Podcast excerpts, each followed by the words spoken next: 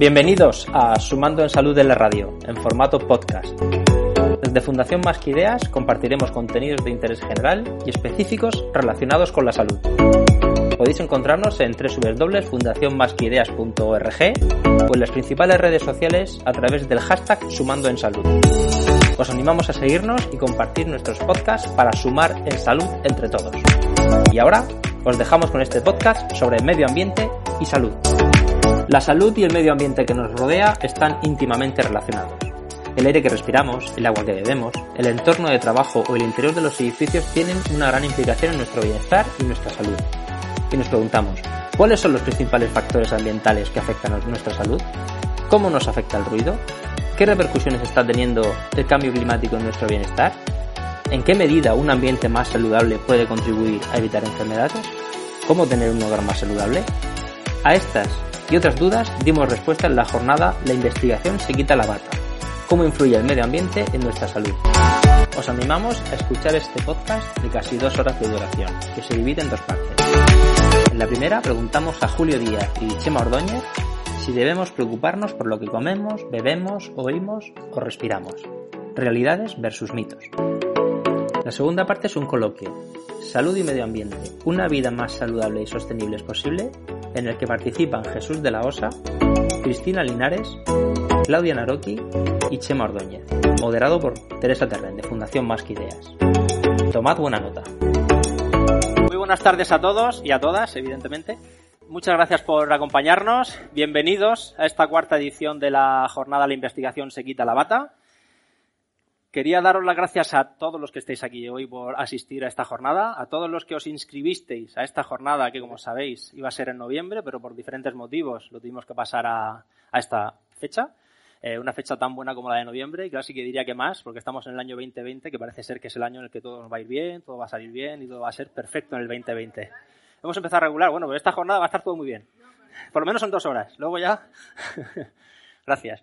De verdad que muchísimas gracias por, por la asistencia. Em, como sabéis, esta es una jornada que normalmente hacemos en noviembre, como decía, porque está enmarcada dentro de la jornada de la Semana de la Investigación de Madrid. Por diferentes motivos, al final la tuvimos que pasar de fecha.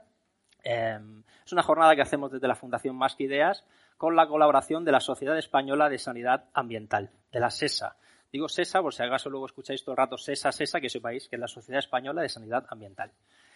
Esta jornada eh, se ha realizado gracias al patrocinio de tres empresas, de tres organizaciones. Eh, luego aparecerán los logos por aquí.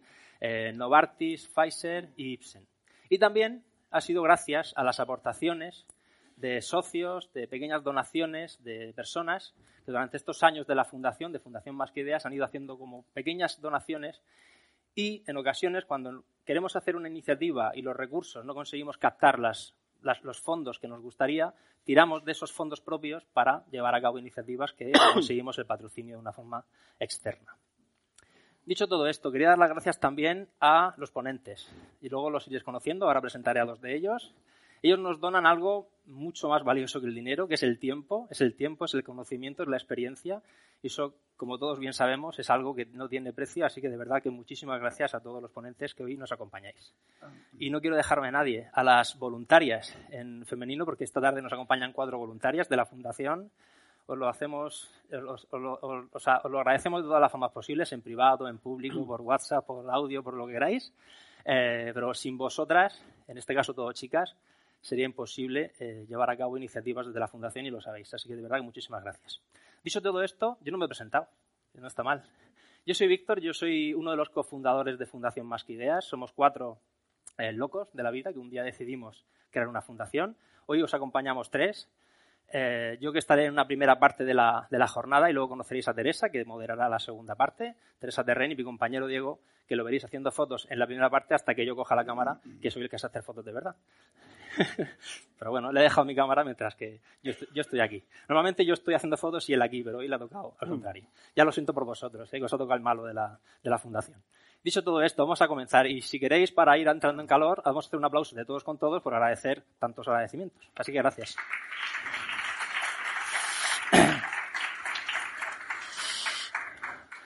Como os decía, eh, hoy nos acompañan diferentes ponentes. Hoy ahora voy a presentar a dos de ellos. Eh, a mi derecha, José María Ordóñez, Chema, Chema, y por José María no, atiende. Es él es técnico de apoyo de la Consejería de Sanidad de la Comunidad de Madrid, profesor de Salud Pública de la Universidad de Francisco de Vitoria y miembro de la Sociedad Española de Sanidad Ambiental, SESA. Exacto. Muchas, muchas gracias, Chema. Y Julio Díaz es el jefe de departamento de epidemiología, lo leo lento si no la lío, y bioestadística, Escuela Nacional de Salud y del Instituto de Salud Carlos III de Madrid. Muchísimas gracias. Más o menos, sí. más o menos lo he dicho. Más o menos, más o menos lo he dicho bien. Muchísimas gracias por, por acompañarnos. Vamos a entrar al, medio al medio del asunto, ¿no? que es de lo que se trata hoy. Eh, desde hace unos meses, años, pero sobre todo en los últimos meses, eh, hemos escuchado noticias de todo tipo en cuanto a medio ambiente, sobre todo en los últimos meses de la segunda parte del año pasado. Parece como que se escuchó muchísima más eh, noticias, información, la famosa infoxicación, ¿no? Es tanta la información que escuchamos de todas partes, de los medios que conocemos, televisión, radio, prensa escrita, redes sociales, el cuñado de turno, que es experto en medio ambiente, que todos tenemos alguno, y eso, en ocasiones, por lo menos a mí, eh, nos genera más, mm, más, más dudas que certezas, ¿no? Hay veces que todo lo que, que creíamos que estaba bien hecho o que hacíamos bien, pues parece ser que no lo hacemos tan bien. Y ya tenemos dudas hasta del agua del grifo que bebemos, ¿no? En algunas ocasiones, porque hay noticias contradictorias de todo tipo. Yo, dicho todo esto, como dice el título de la entrevista, debemos preocuparnos por lo que comemos, bebemos, oímos o respiramos. Y antes de entrar con Julio, quiero hacer la primera pregunta. Quiero poner un ejemplo, como puede ser muchísimos ejemplos. Y ahora al acabar esta jornada, a las nueve aproximadamente, entre que recogemos y no recogemos, yo bajaré aquí abajo, cogeré mi bicicleta de Bicimad, evidentemente. Cogeré, subiré por la Castellana sin una mascarilla. Llegaré a Plaza de Castilla, a las famosas Torres Quío, creo que se llaman Torres Quío. Yo soy de Murcia, entonces conozco Madrid lo justo. Eh, las famosas Torres Quío. Entraré en la pescadería, compraré un pez espada, no sé, no sé si con mercurio o sin mercurio, lo compraré. Y cogeré mi pez espada en un brazo, la bicicleta en el otro, me subiré a mi ático de las Torres Quío, porque yo, aunque sea de Murcia, soy un tío con pasta y tengo un ático en las Torres Quío. Y bueno, en las torres iba al lado están haciendo una obra durante unos meses con muchísimo ruido y esto al final me genera una serie de inconvenientes en mi día a día que no sé hasta qué punto es saludable. Dicho todo esta historia que podríamos poner mil ejemplos, debemos, Julio, debemos vivir en alerta, en alerta y preocupados. ¿Estamos entrando en una histeria injustificada o justificada? Hombre, yo pienso que vivir en alerta y preocupados eh, no es la solución. Lo que hay que hacer es conocer los problemas y afrontar los problemas en base al conocimiento científico que hay.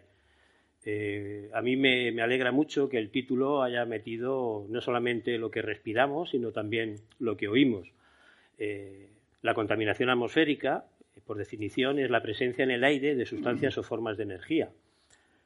Por lo tanto, no solamente contaminación atmosférica es contaminación atmosférica química, lo que echan los coches, lo que echan las calefacciones, lo que echan esa obra, sino que también contaminación atmosférica es ruido.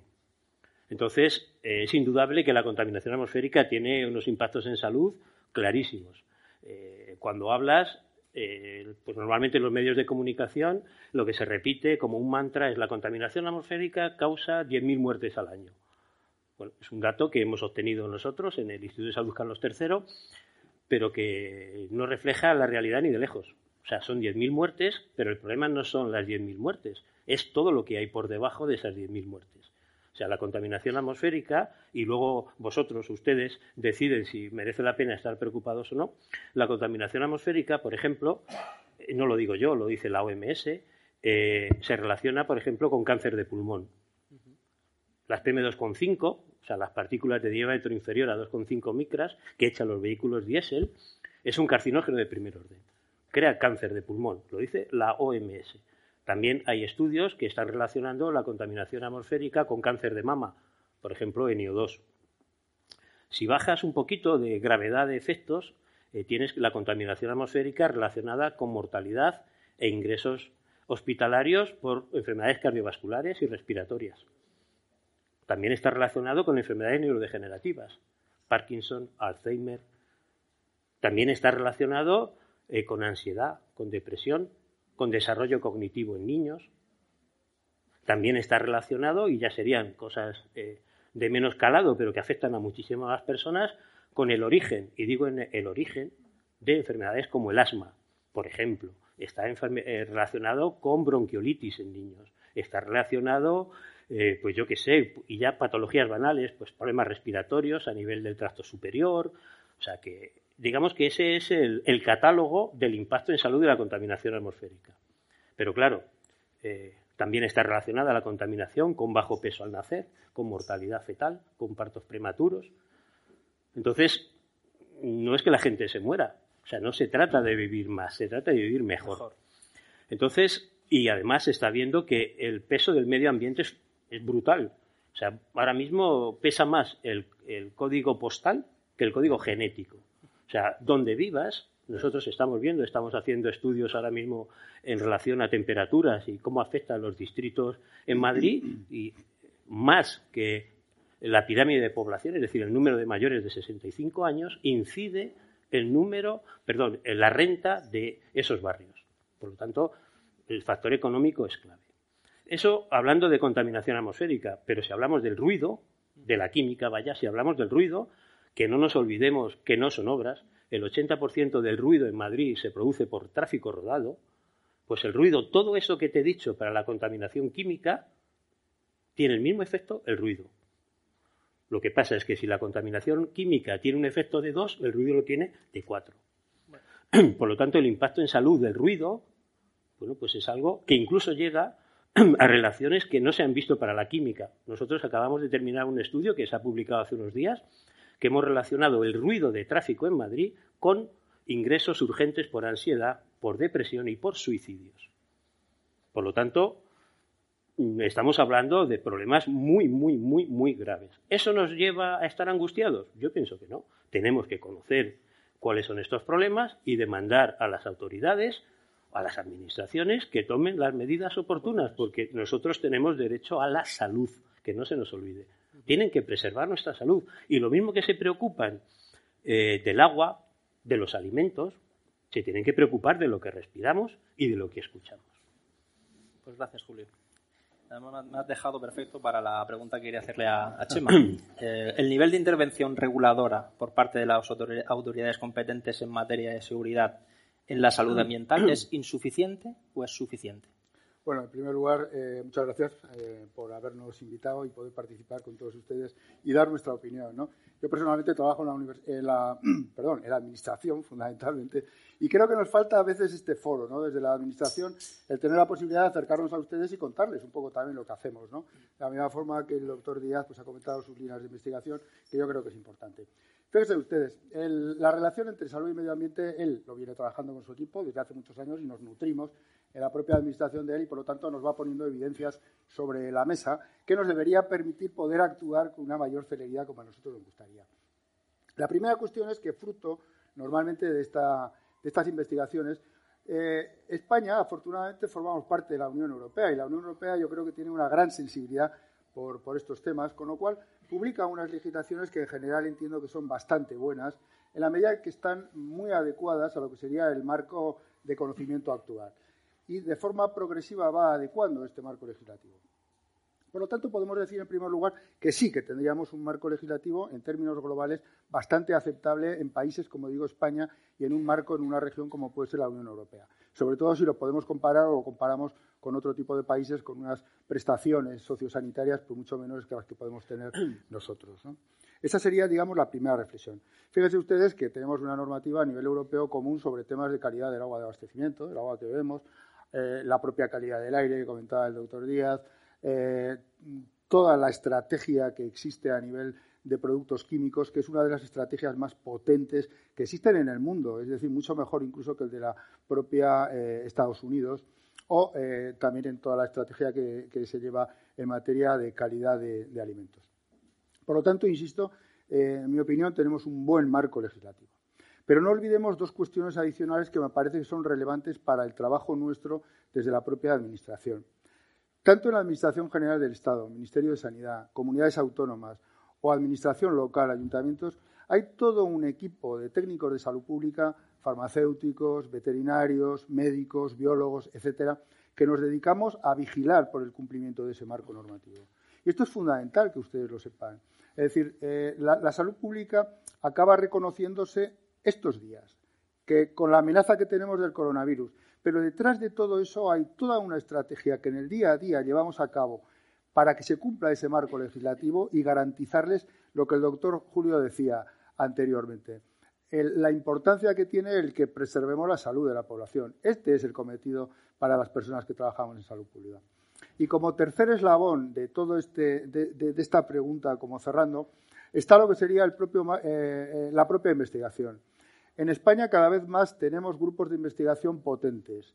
Ya no hace falta eh, recurrir a lo que sería la investigación que hacen en otros países. Ya la investigación que hacemos en España nos sirve para nutrir y para poder modificar, por un lado, lo que sería el propio marco legislativo que tenemos y adecuarlo a ese conocimiento científico, y, por otro lado, pues intentar dar la mejor respuesta al respecto. Solamente diré una salvedad ¿no? al respecto, que nos gustaría, sobre todo a los que eh, trabajamos más a pie de calle, eh, tener eh, unos responsables políticos que tuviesen la misma sensibilidad que tenemos nosotros, porque eso implicaría un mayor acercamiento ante la población y una mayor respuesta ante los problemas de salud pública. Contestando de forma sucinta, creo que tenemos un marco legislativo, creo que tenemos unos buenos técnicos de salud pública que trabajan por preservar la salud de la población en todos estos ámbitos que responden a la pregunta que ustedes se hacen y, en tercer lugar, que tenemos buenos eh, y potentes equipos de investigación que nos acercan a esa realidad para intentar modular eh, en positivo lo que serían las diferentes estrategias de programas de actuación en materia de salud pública. Muchas gracias, Chema. Todos conocemos algunas creencias populares relacionadas con algún aspecto de nuestro día a día, ¿no? Y nos gustaría que nos aclaraseis, ambos, eh, su, veracidad antes de entrar en el debate posterior, ¿no? Esos, mitos versus esas realidades, Y esta va para Julio. Eh, ¿Ahora hay más tipos de alergias respiratorias y más personas alérgicas porque la calidad del aire es peor? Eh, sí. La respuesta es sí, claramente sí. ¿Por qué? Pues porque digamos que la contaminación atmosférica actúa digamos, a dos niveles. Eh, por un lado, lo que te hace es a nivel eh, respiratorio, digamos, te exacerba tu árbol bronquial, es decir, te produce irritación.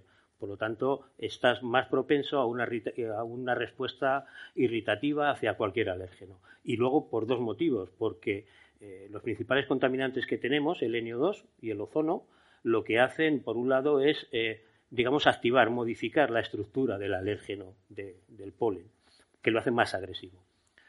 Si nos fijamos además en el caso de las partículas, el grano de polen se pone sobre la partícula y eso hace que ese grano de polen que estaría, eh, que caería rápidamente, pues que tenga eh, un tiempo de vida mayor. Por lo tanto, podemos decir que en torno a una la contaminación atmosférica puede multiplicar hasta por 24 veces el poder eh, alérgico de, pues, de, un alérgeno de, polen. Y el ejemplo clarísimo lo tenemos es que los grandes, el mayor número de alérgicos están en las ciudades, donde hay menos especies polínicas, no están en el campo, que es donde hay muchas especies polínicas.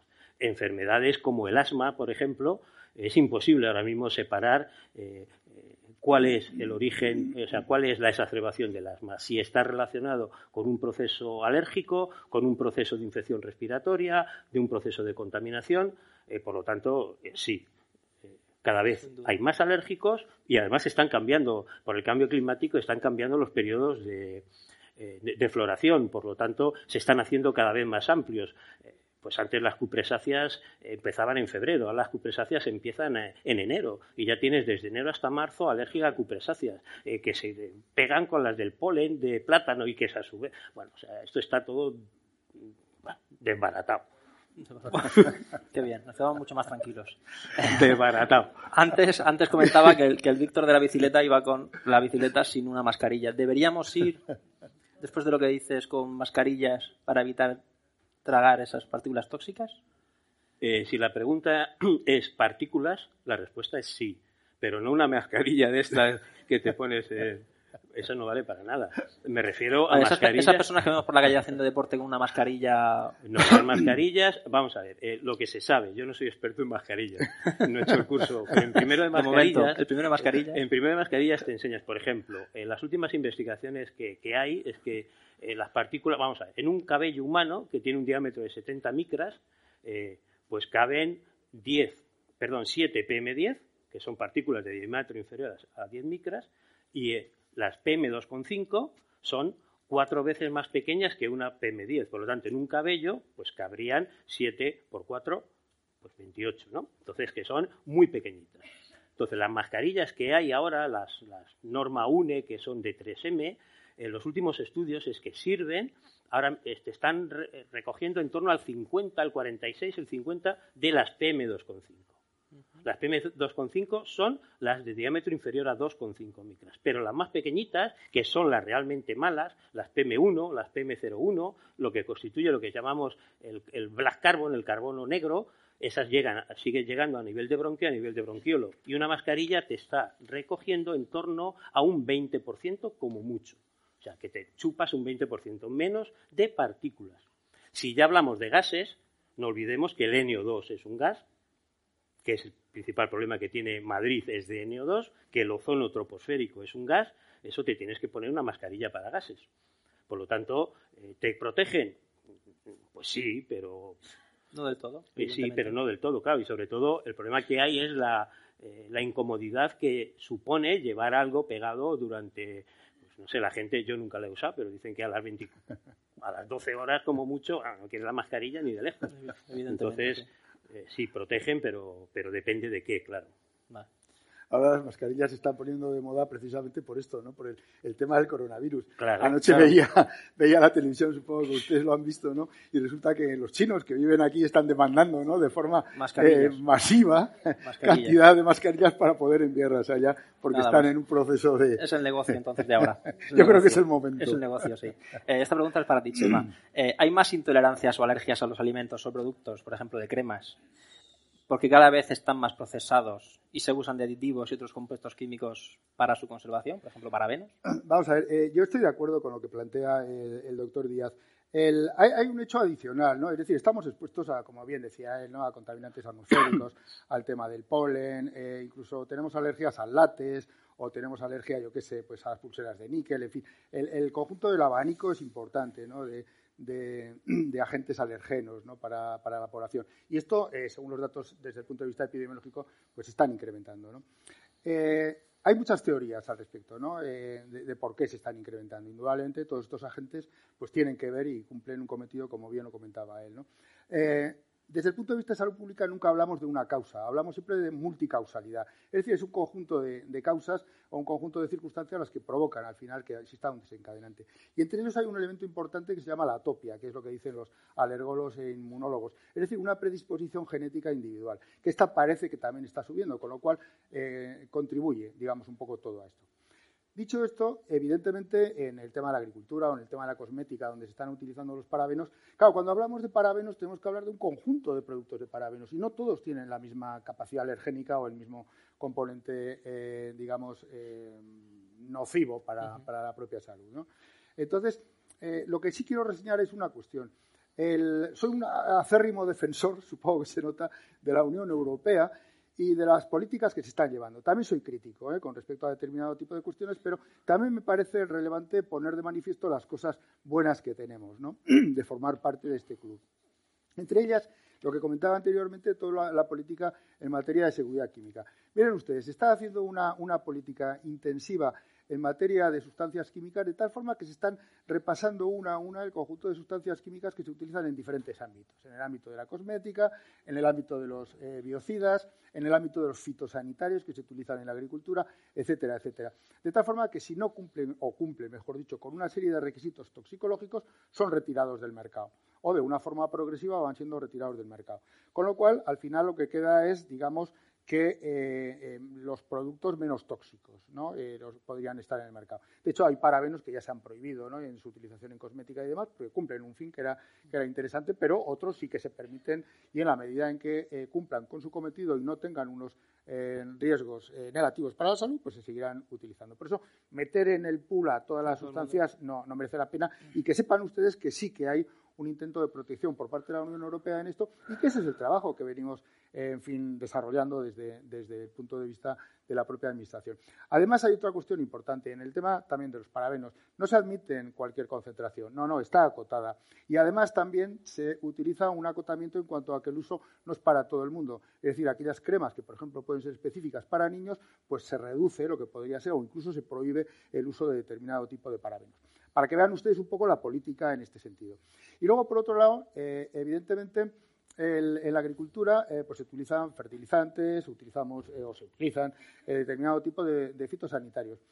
Y hay un elemento de garantía adicional que se incorporaría, digamos, a esta estrategia de reducir aquellos compuestos más tóxicos, que es que no se admiten aquellos alimentos en el mercado que cumplan o que rebasen los límites mínimos de residuos en los alimentos. De tal forma que esa política de control analítico en consumo que venimos haciendo desde las diferentes administraciones, pues puede llegar a retirar aquellos productos que pueden entrañar un cierto riesgo.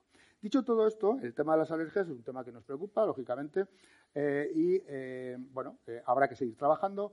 La ciencia nos tendrá que dar más pautas al respecto, mm. como para que podamos seguir implementando pues, políticas de actuación que garanticen lo que es nuestro objetivo, que es el de protección de la salud de la población. Gracias, Chema. Sigo con más o menos con la línea. ¿Es mejor, siempre y cuando el bolsillo lo permita, es mejor comer comida proveniente de agricultura ecológica? es una buena pregunta porque está eh, floreciendo. Yo, en primer lugar, lo que quiero decir es que a lo largo de la historia, sobre todo, se han producido varias revoluciones agrícolas y una de ellas lo que ha logrado ha sido poner en el mercado alimentos en cantidad suficiente como para que no exista hambre, por lo menos en los países desarrollados. Luego ya vemos, efectivamente, los informes de FAO, ¿no? Eh, donde vemos, pues exacto, ¿no? países con una hambruna tremenda. ¿no? De tal forma que fíjense ustedes qué contradicción. Vivimos en un mundo donde eh, los países desarrollados tenemos un problema de obesidad, es decir, exceso de consumo de alimentos, y por otro lado tenemos países que están muriendo de hambre. ¿no? En fin, la, locura que comentábamos anteriormente. ¿no?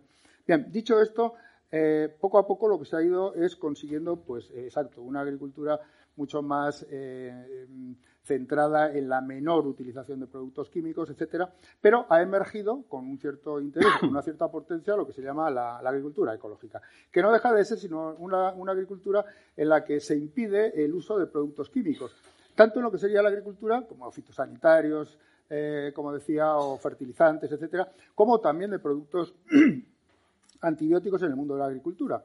Esa sería, digamos, una, eh, definición clásica de lo que sería la agricultura ecológica.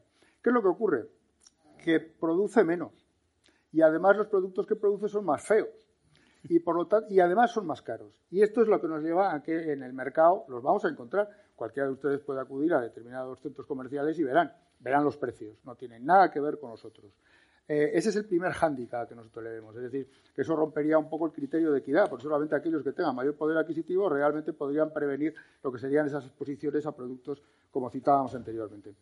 ¿Qué es lo que está ocurriendo? La Unión Europea ha marcado una política en este sentido de favorecer y de regular este sector y, por supuesto, también España. De tal forma que incluso desde el propio control de calidad de los alimentos se hace un programa específico dirigido a estos alimentos eh, de origen ecológico para garantizar precisamente que si lo pagamos adicionalmente, pues evidentemente cumplan con esos requisitos de que hayan sido eh, cultivados sin, sin esos potenciales residuos que pueden tener. Entonces, de, una forma progresiva, supongo que irán incrementándose estos, estos cultivos, por lo tanto, habrá más producto en el mercado, más cantidades y, por lo tanto, los precios podrán resultar más competitivos y, por lo tanto, a lo mejor podrá haber un acceso. Con lo cual, no creo que sea algo de forma inminente, sí creo que pueda haber una cierta progresión y, eh, en fin, eh, animo a que en la medida en que haya más potencial en cuanto a lo que es el cultivo, ahora que se habla tanto de esta España vacía, ¿no? Pues a lo mejor puede ser una forma de reorientar determinado tipo de intereses ¿no? hacia sectores que puedan huir de la ciudad por el estrés, la contaminación que nos provoca la ciudad, ¿no? Para repoblar nuevamente esa España vacía, y empezar a generar productos en cantidad suficiente como para que aquellos que somos urbanitas eh, en fin, inveterados, ¿no? Pues podamos adquirir este tipo de alimentos de una forma más, más, razonable. Sí. Antes hemos hablado, Julio, del ruido, de la contaminación acústica. ¿El ruido prolongado te deja sordo o, al ruido también se acostumbra el cuerpo humano? Bueno, eh, en primer lugar vamos a, definir qué es ruido, aunque el ruido se define como un sonido eh, que tiene un efecto fisiológico no deseado. Por lo tanto, ya en la propia definición de ruido es un sonido que, te produce algo que tú no quieres. Eh, normalmente eh, uno cataloga el ruido pues por la sensación que a ti te produce. En general lo que hace el ruido es generar una, reacción de estrés. Y esa reacción de estrés lo que te genera son una serie de, problemas porque tú tienes que repeler una agresión. Entonces, yo he dicho antes, por ejemplo, que el ruido se relacionaba con mortalidad, digo mortalidad, no ingresos hospitalarios, que también, pero mortalidad por enfermedades respiratorias, cardiovasculares y diabetes, por ejemplo. Entonces, eh, la pregunta que uno se hace, eh, todo esto es para responderte si nos acostumbramos o no. Eh, estaba diciendo que nosotros vemos el ruido como un agresor. Entonces, cuando tú vas a recibir una agresión, lo que haces es repeler, prepararte para repeler esa agresión. Entonces, lo primero que haces que es aumentar tu tensión arterial para que llegue el suficiente y eh, la tensión y aumentas la frecuencia cardíaca para que llegue suficiente oxígeno a la sangre. Por lo tanto, hay un incremento de esa presión y de esa tensión arterial. Ahí podríamos tener el nexo con las enfermedades cardiovasculares, por ejemplo. Además, el ruido lo que produce es, eh, para que tú puedas repeler esa agresión, necesitas eh, quemar suficiente combustible, que en la célula no es otra cosa que tienes que quemar, pues, pues eso, pues, pues lípidos y tienes que quemar, eh, pues sustancias eh, grasas. Entonces, como es algo que no es real, sino que es una reacción de estrés que tú sientes, pero que no es real, como tú no estás quemando esas sustancias, pues las estás acumulando. Por lo tanto, su relación con la diabetes tienes que quemar glucosa. Como no la quemas, porque es ficticio, tu cuerpo la acumula. Y por otro lado, para que todo eso funcione, tienes que tener en cuenta eh, que hay que meter un catalizador, que de alguna manera es una sustancia que se llama el cortisol. Niveles altos de cortisol producen una bajada del sistema inmunológico. Por lo tanto, tú puedes estar controlando una enfermedad, una infección, pero por una reacción de estrés tu sistema inmunológico aumenta tu cortisol, tu cortisol, tu sistema inmune baja y esa reacción progresa. Ahí tendríais la asociación con las enfermedades respiratorias. Todo el mundo sabe que después de una reacción de estrés, o sea, tú estás trabajando, estás también, te vas de vacaciones y te pones malo. ¿Por qué? Pues porque ha, habido una bajada, o sea, has estado a un nivel de estrés muy importante, ese tu nivel inmunológico ha estado eh, pues, pues activado y al bajar, pues viene esa debilitación. Eso es para explicar por qué nosotros no nos acostumbramos a... Aunque tú creas que sí, tu cuerpo no se acostumbra a ese ruido. Y un ejemplo en relación a esto que os contaba del cortisol es un estudio que se hizo hace ya unos años en, Alemania con dos niños gemelos. Uno dormía en una habitación ruidosa, es decir, una habitación que daba a Gran Vía, y el otro en una habitación que daba a un patio interior. Al día siguiente se les miró el nivel de cortisol en saliva y el cortisol que tenía el niño que dormía en la habitación ruidosa era mucho más alto que el que dormía en la habitación no ruidosa. Por lo tanto, aunque tú estés dormido, aunque tú pienses que te estás acostumbrando a ese ruido, tu cuerpo no se está acostumbrando. Sigue generando cortisol, sigue echando adrenalina, adrenalina, glucosa. Bueno, hay estudios que lo relacionan con aumento de colesterol y no son estudios como lo que nosotros hacemos, que son estudios, eh, digamos, de series temporales, que son estudios estadísticos. No, no se extrae sangre a una persona eh, que está en un nivel ruidoso, se le mira glucosa, colesterol, adrenalina, noradrenalina. Bien, esa misma persona se la deja descansar, se le vuelve a las tres horas a volver a extraer sangre y han bajado esos niveles. Por lo tanto, el ruido sí es, o sea, y no es una intelequia. Lo único que hacemos con nuestros estudios es algo que ya se sabe a nivel, digamos, toxicológico, que es que realmente incide a ese nivel. Por lo tanto, las evidencias son claras y son rotundas. Muchas gracias, Julio. Me quedan dos minutos o tres, porque si no eh, alargaremos mucho la jornada, pero tengo muchas preguntas pendientes, pero voy a intentar y, y sobre todo intentar vosotros responder rápido. Eh, dos preguntas en una. ¿Es mejor oír 100 decibelios de un, de un concierto de Mozart que, de 100, eh, que 100 decibelios de una taladradora? Es Primera pregunta. ¿Es igual? ¿Es lo mismo? Sí, bueno, pero voy a explicar. Es más agradable. No, el otro. Eh, sí, el, problema del impacto en salud del ruido es un problema de energía. O sea, yo soy físico, por lo tanto me intento, yo no soy médico ni, quiero, me intenta y quiero llevar las cosas a, lo que a lo que uno entiende. Es un problema de energía, es de intensidad por tiempo. Por lo tanto, o sea, a ti te puede parecer mejor o peor, pero lo que tú sientes es un problema de energía. O sea, el, el, impacto en salud que tiene un ruido intenso durante poco tiempo es el mismo que tiene un ruido menos intenso durante mucho tiempo. Y esto explica cómo se ha ido evolucionando en los estudios que se han hecho en relación al, ruido. Un minuto. Eh, por ejemplo, eh, empiezan los estudios en relación al ruido en los años 70, 80 en salud laboral. Personas que están trabajando durante ocho horas a niveles de ruido altísimo. Entonces, esas personas ya se vio y está establecido pues que tenían eh, mayor problemas cardiovasculares, mayor problemas de irritabilidad, mayor problema de, tensión arterial alta. Bueno, el siguiente paso que uno dice, dice, joder, pues en vez de tener una persona ocho horas a 80 decibelios, ¿qué ocurre si en vez de ocho horas están 16 a menos ruido, a 70? Entonces se empiezan a hacer estudios en las proximidades de aeropuertos estudios que se hacen en Heathrow, que se hacen en Charles de Gaulle, que se hacen bueno, en los grandes aeropuertos y se ve que efectivamente el impacto en salud es el mismo. Hay más malformaciones en niños, más bajo peso al nacer, más suicidios, más problemas cardiovasculares, más accidente cerebrovascular agudo. Vale. ¿Y cuál es el siguiente paso? Bueno, ¿y qué ocurre si en vez de 16 horas estoy 24 horas a un nivel de ruido de tráfico, que estamos entre los 65 y 67 decibelios? Entonces ahí viene, en el año 2005 en adelante, 2010, toda esta batería de estudios que estamos relacionando el ruido pues, con enfermedades respiratorias, cardiovasculares, eh, bajo peso al nacer, mortalidad fetal, suicidios, ansiedad, etcétera, etcétera. Por lo tanto, eh, evidentemente, es un problema de intensidad por tiempo, de energía, vaya. Gracias, Julio. Nada. Última pregunta. No, mi compañera Teresa, que la tengo ahí al fondo, ya me está mandando señales. No, no, no, no, no. Como, no como, que, no nos, como que no nos conocemos, amiga. No, no, no. Lo que me ha dicho. Es broma. Bueno, son muchos años juntos ya. Chema, eh, noticias. Antes hablaba de que compraba yo un emperador o un pez espada con, no sabemos si con mercurio o no, ¿no? Eh, desde el Ministerio de Sanidad recomiendan que no sean consumidos por niños de hasta 10 años y embarazadas. Pero es seguro para el, resto o se quiere evitar un efecto colateral de la caída de este mercado?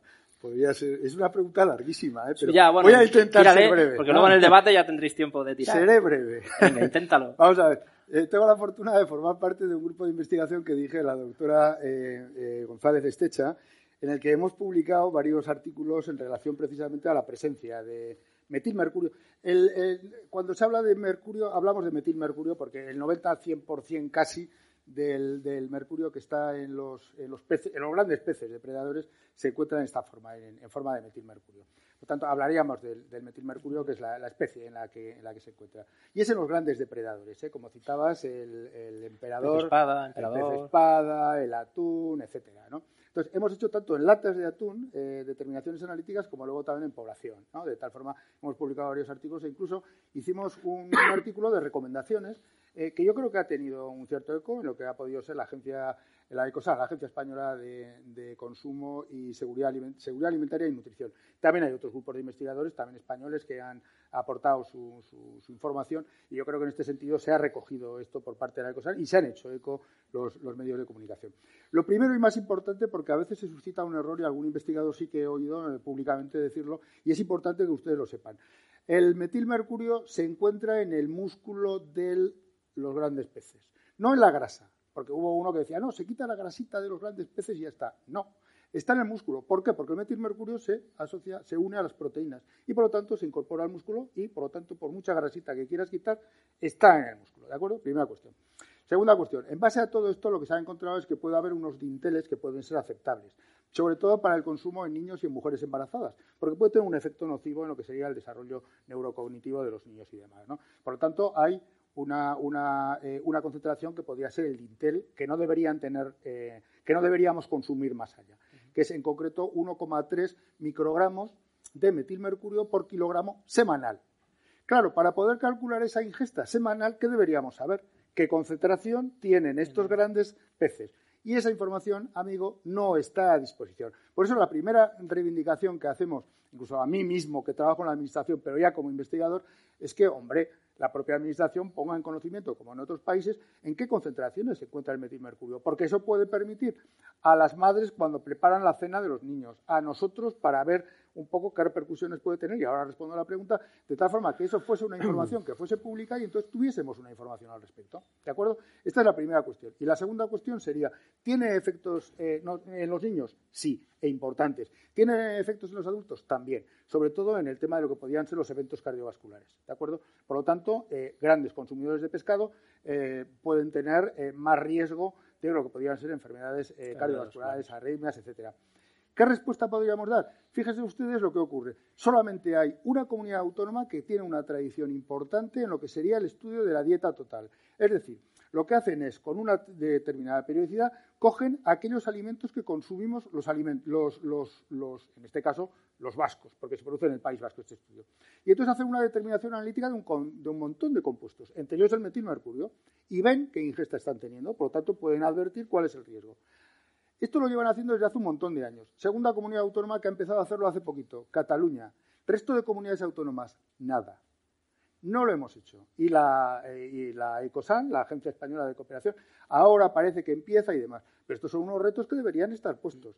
Y lo estoy diciendo como trabajador que soy de la Administración Pública, que a mí me gustaría el poder eh, ofrecer una mayor garantía de seguridad en este sentido y a pesar de que hemos tenido iniciativas en este sentido, no siempre encontramos el eco en nuestros responsables políticos. Por eso, evocando aquella cita de, si me permitís, del mío Cid, ¿no? Qué buen, eh, qué buen caballero si hubiera buen señor. Esto es lo que nos pasa mucho en España, ¿no? Que hay muy buenos caballeros, pero que a veces no tenemos tan buenos señores. No, entremos ahí. Perdónenme ustedes, pero es que trabajo en salud pública. Eso es. Muchas gracias, Chema. Te quedas aquí, que va a continuar la segunda parte. Julio, muchísimas gracias. Un aplauso para ellos dos. Muchas gracias. Teresa, todo tuyo. Gracias. Déjame. Julio, déjame el, libro. El libro. Gracias. Muchas gracias, Víctor. Que conste que conste en acta que simplemente miraba atenta porque me estaba interesando mucho todas las cosas que se estaban comentando. bueno, ya conocéis un poco a Víctor y su sentido del humor y siempre además eh, me pone a mí en, en un brete. Pero bueno, eh, no sé lo que os estará pareciendo a vosotros la jornada, a mí desde luego muy, muy, muy interesante. Y por eso en el coloquio que vamos a, llevar a cabo eh, a, continuación, eh, salud y medio ambiente, si es posible tener una vida más saludable y sostenible. Al mismo tiempo, queríamos ver y escuchar a los profesionales que nos van a acompañar y a los que les invito, si queréis ir viniendo y sentándoos, por favor, pues a andar un poco sobre ese binomio salud-medio ambiente. Ya no solo los riesgos que eh, algunos eh, factores pueden tener en nuestra salud, sino también de qué manera nosotros mismos cuidando nuestra salud podemos cuidar también eh, el, medio ambiente y hacer de este mundo un poco más sostenible, ya no solo para nosotros, sino para las generaciones venideras.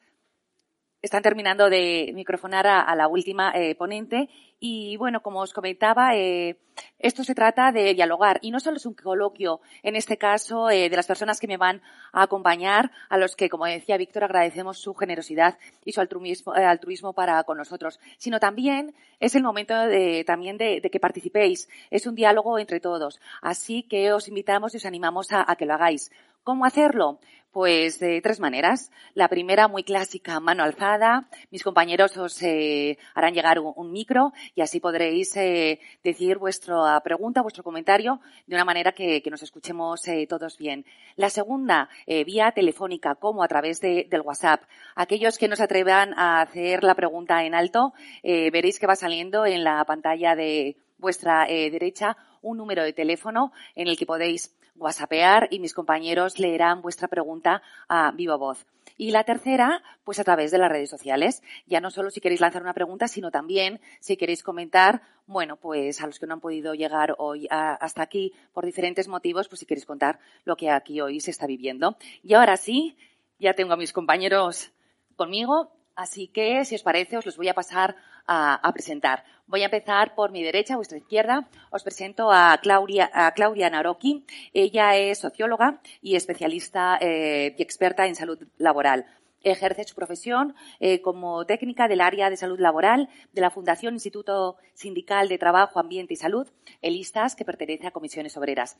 A, mi vera tenemos a Chema Ordóñez. Lo voy a volver a presentar porque eh, ha habido gente que se ha incorporado más tarde al, a la, entrevista. Y bueno, pues por eh, recordar que él es técnico de apoyo de la Consejería de Sanidad de aquí de la Comunidad de Madrid, profesor de Salud Pública de la Universidad Francisco de Vitoria y miembro de, la SESA. No olvidemos que eh, esta organización nos apoya en esta eh, en esta jornada que realizamos hoy. A mi otra vera os presento a Cristina Lineres. Ella es científica titular eh, de la Escuela Nacional de Sanidad del Instituto Carlos III y compañera de Julio Díaz, quien ha participado en la entrevista. Y por último, pero no por ello menos importante, ni muchísimo menos, siempre lo queremos resaltar, os presento a Jesús, a Jesús de la Osa. Él es médico, educador ambiental, ejerce su profesión como técnico medio de educación y divulgación ambiental en la Agencia de Medio Ambiente y Sostenibilidad del Ayuntamiento de Zaragoza. A todos vosotros, muy bienvenidos. Gracias, Chema, por dejarnos que te robemos un poquito más eh, esta tarde. Y sin más, voy a ir a plantear algunas preguntas. Yo tengo muchas, pero como decía, si os parece, empiezo yo y después ya eh, podéis realizar eh, las que vosotros deseéis. Em, hablábamos del, entorno ambiental, ¿no? De cómo eh, afecta eh, de una manera directa o indirecta a nuestro estado de salud. Así que no sé, y que quería lanzar la primera pregunta a ti, eh, Jesús, em, ¿hasta qué punto, al hablar de esas proporciones, podemos decir que una población tiene directamente su salud proporcional a la calidad de su medio ambiente? No sé si esta es una afirmación real o no. Cuéntanos, pues, eh, Jesús. Bueno, buenas tardes y muchas gracias a todas vosotras por venir y a la Fundación Más que Ideas. Pues por supuesto lo dice la, OMS ya claramente y sabemos que de toda la mortalidad que hay a nivel planetario, y a mí hoy me gustaría dar una visión muy global del planeta porque mm, a veces nosotros, nosotros tenemos unas condiciones de salud interesantes, pero en otros lugares no, aproximadamente el 23% de la mortalidad anual en el planeta es debido a factores ambientales.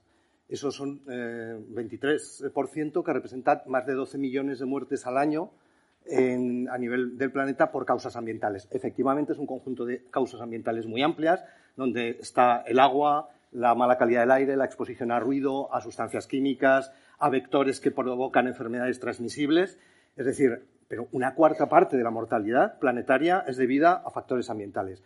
Cuánta, eso es un poco eh, la cúspide de la pirámide, como comentaba Julio Díaz, pero debajo está la enfermedad. También se ha calculado cuánta enfermedad nos provocan los factores ambientales. Está en torno a un 22% de la enfermedad total. Esto lo miden las epidemiólogas con, una cosa que se llama los ABAD en castellano, los daily en inglés, que son los años de vida que se pierden, los años de vida de calidad que se pierden. Pues el 22% de la enfermedad planetaria, eh, a nivel planetario, es también por causas ambientales. Y de, esos, 12 millones de personas que mueren al año por causas ambientales, em, aproximadamente 8 son por los hay una parte que sería debido a enfermedades transmitidas por insectos, transmitidas por vectores, pero 8 millones son enfermedades, o sea, son, es mortalidad directa producida por los factores ambientales más clásicos como mala calidad del aire, como agua, mm, en la que eh, sigue muriendo mucha gente. Ya sabéis que el factor que más salud ambiental ha proporcionado a la humanidad ha sido la potabilización del agua. Entonces, creo que es un peso importante que podemos tener con este dato. Evidentemente, la mayor parte de ese impacto está, es cierto, en países de ingresos medios y bajos. Pero aún así, 1,7 millones de personas mueren al año en Europa por, o sea, en Europa, eh, ya no vamos a esos otros lugares donde es mayor, por determinantes ambientales de la salud. Bueno, pues son cifras, la verdad es que eh, por lo menos nos llaman mucho la, atención y porque hoy no se trata de salir de aquí de forma alarmada, eh, por eso vamos a ahondar un poquito en qué podemos hacer nosotros, cómo podemos cuidarnos y minimizar ese impacto.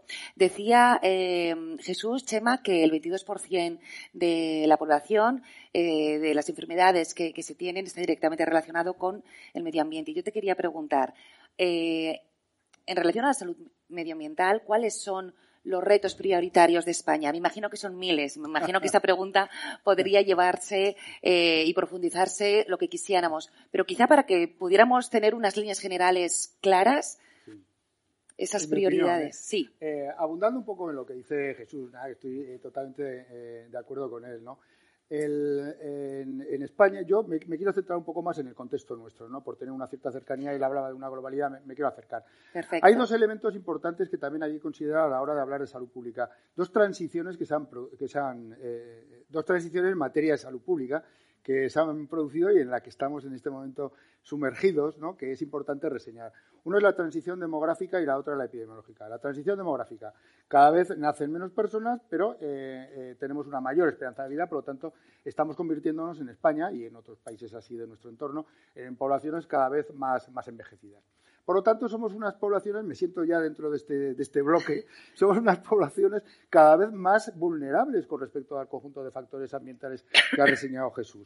Por lo tanto, esa es la, primera cuestión. ¿no? Y la segunda cuestión es que, eh, bueno, pues eh, se, han establecido como patrón epidemiológico un conjunto de enfermedades que tienen que ver con lo que se llaman las enfermedades eh, no transmisibles, las enfermedades crónicas, ¿no? donde cada vez también empiezan a cobrar una cierta relevancia lo que son las enfermedades infecciosas, como podemos ver, y vuelvo a insistir en lo que he comentado anteriormente, pues el problema del coronavirus y la alarma que inevitablemente va, a generar.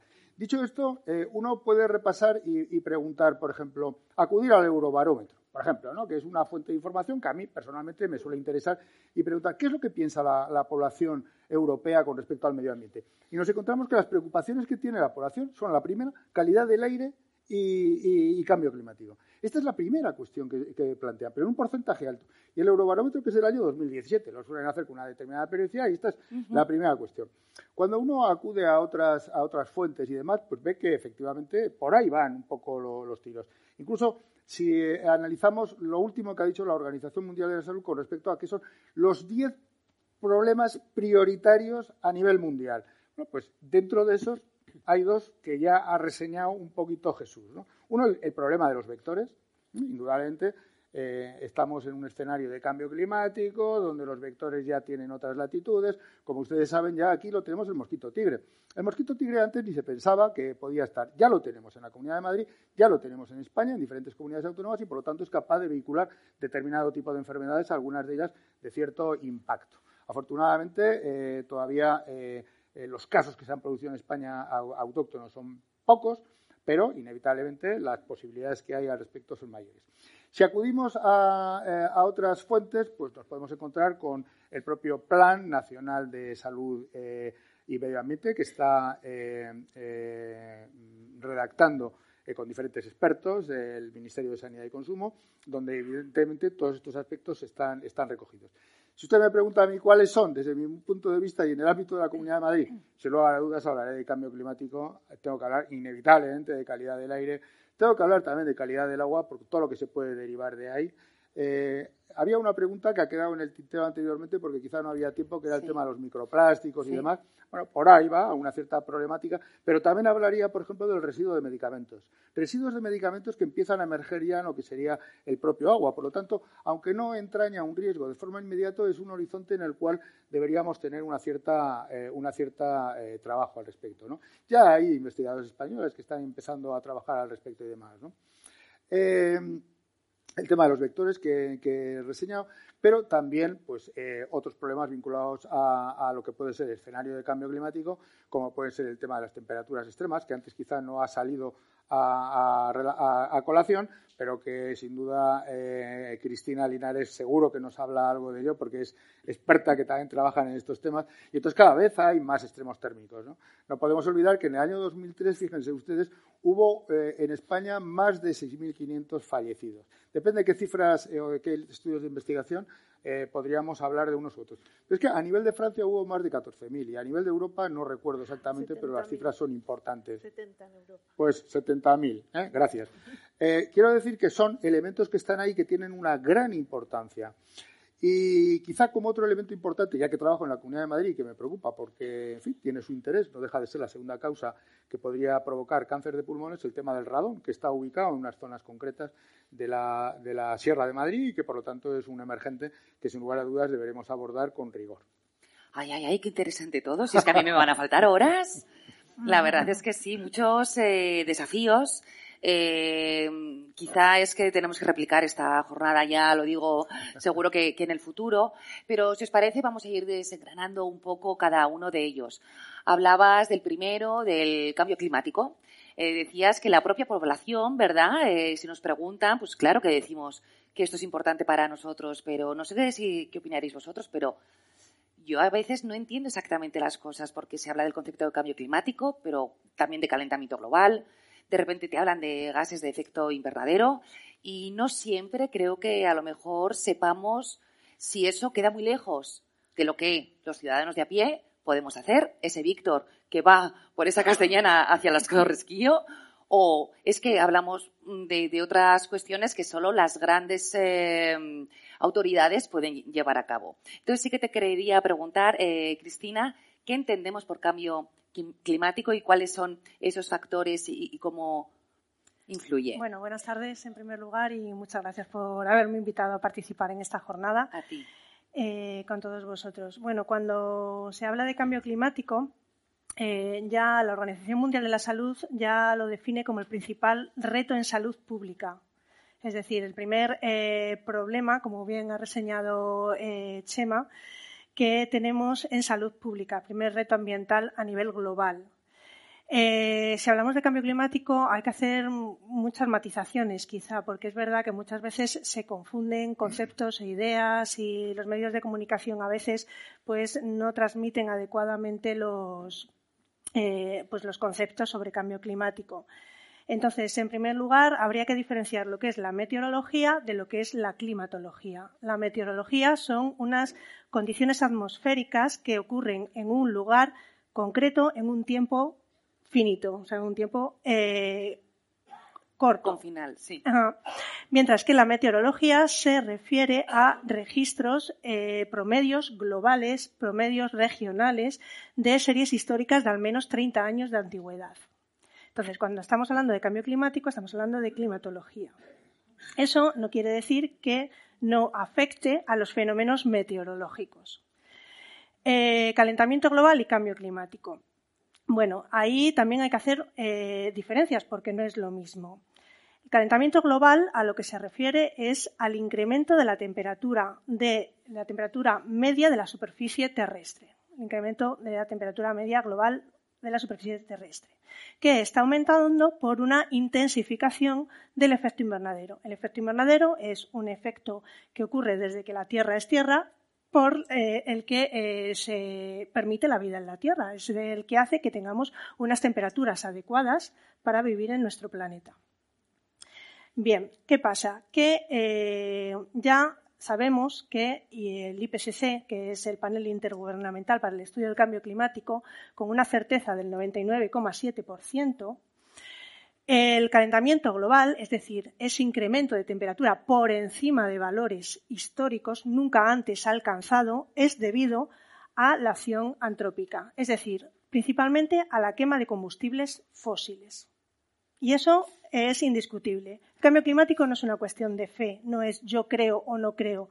El cambio climático es una realidad eh, yo, como científica que soy, igual que mis compañeros, eh, trabajamos con datos observables, perdón, medibles y contrastados. Es decir, es algo que eh, no responde a ninguna ideología. Es algo que está sucediendo a nivel planetario. En el IPCC trabajamos un montón de científicos de forma voluntaria. Contribuimos con nuestro trabajo. Se recogen datos a nivel global, como digo.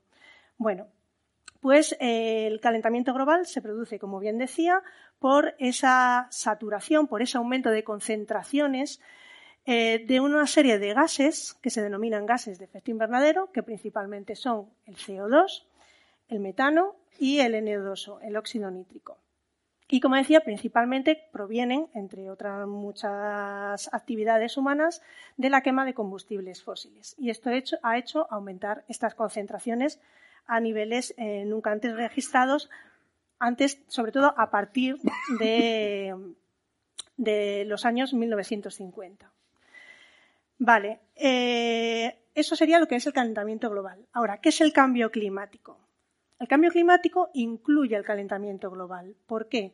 Porque eh, ese aumento de temperatura está generando una serie de cambios a nivel atmosférico que es lo que conocemos como cambio climático, que incluye el aumento de temperatura global, el aumento o la intensificación eh, de frecuencia de fenómenos meteorológicos extremos, como todos estamos oyendo últimamente en las noticias, huracanes, ciclones, tormentas, episodios de sequía, episodios de inundaciones. ¿Eso ha existido antes? Sí. ¿Qué es lo que se está viendo? Que hay una intensificación en la frecuencia, una revitalización de estos fenómenos por un acúmulo de energía en la atmósfera. Y también, por supuesto, debido al aumento de las temperaturas, el deshielo de los polos, un aumento del nivel del mar, un aumento de la temperatura oceánica y todo esto contribuye a desbaratar, como hemos dicho un poco también antes, toda esta dinámica atmosférica que guardaba un cierto equilibrio. Todo esto eh, está teniendo una gran repercusión en los sistemas ecológicos tal y como los conocíamos hasta ahora. ¿Por qué? Porque está produciendo, en primer lugar, una pérdida de biodiversidad.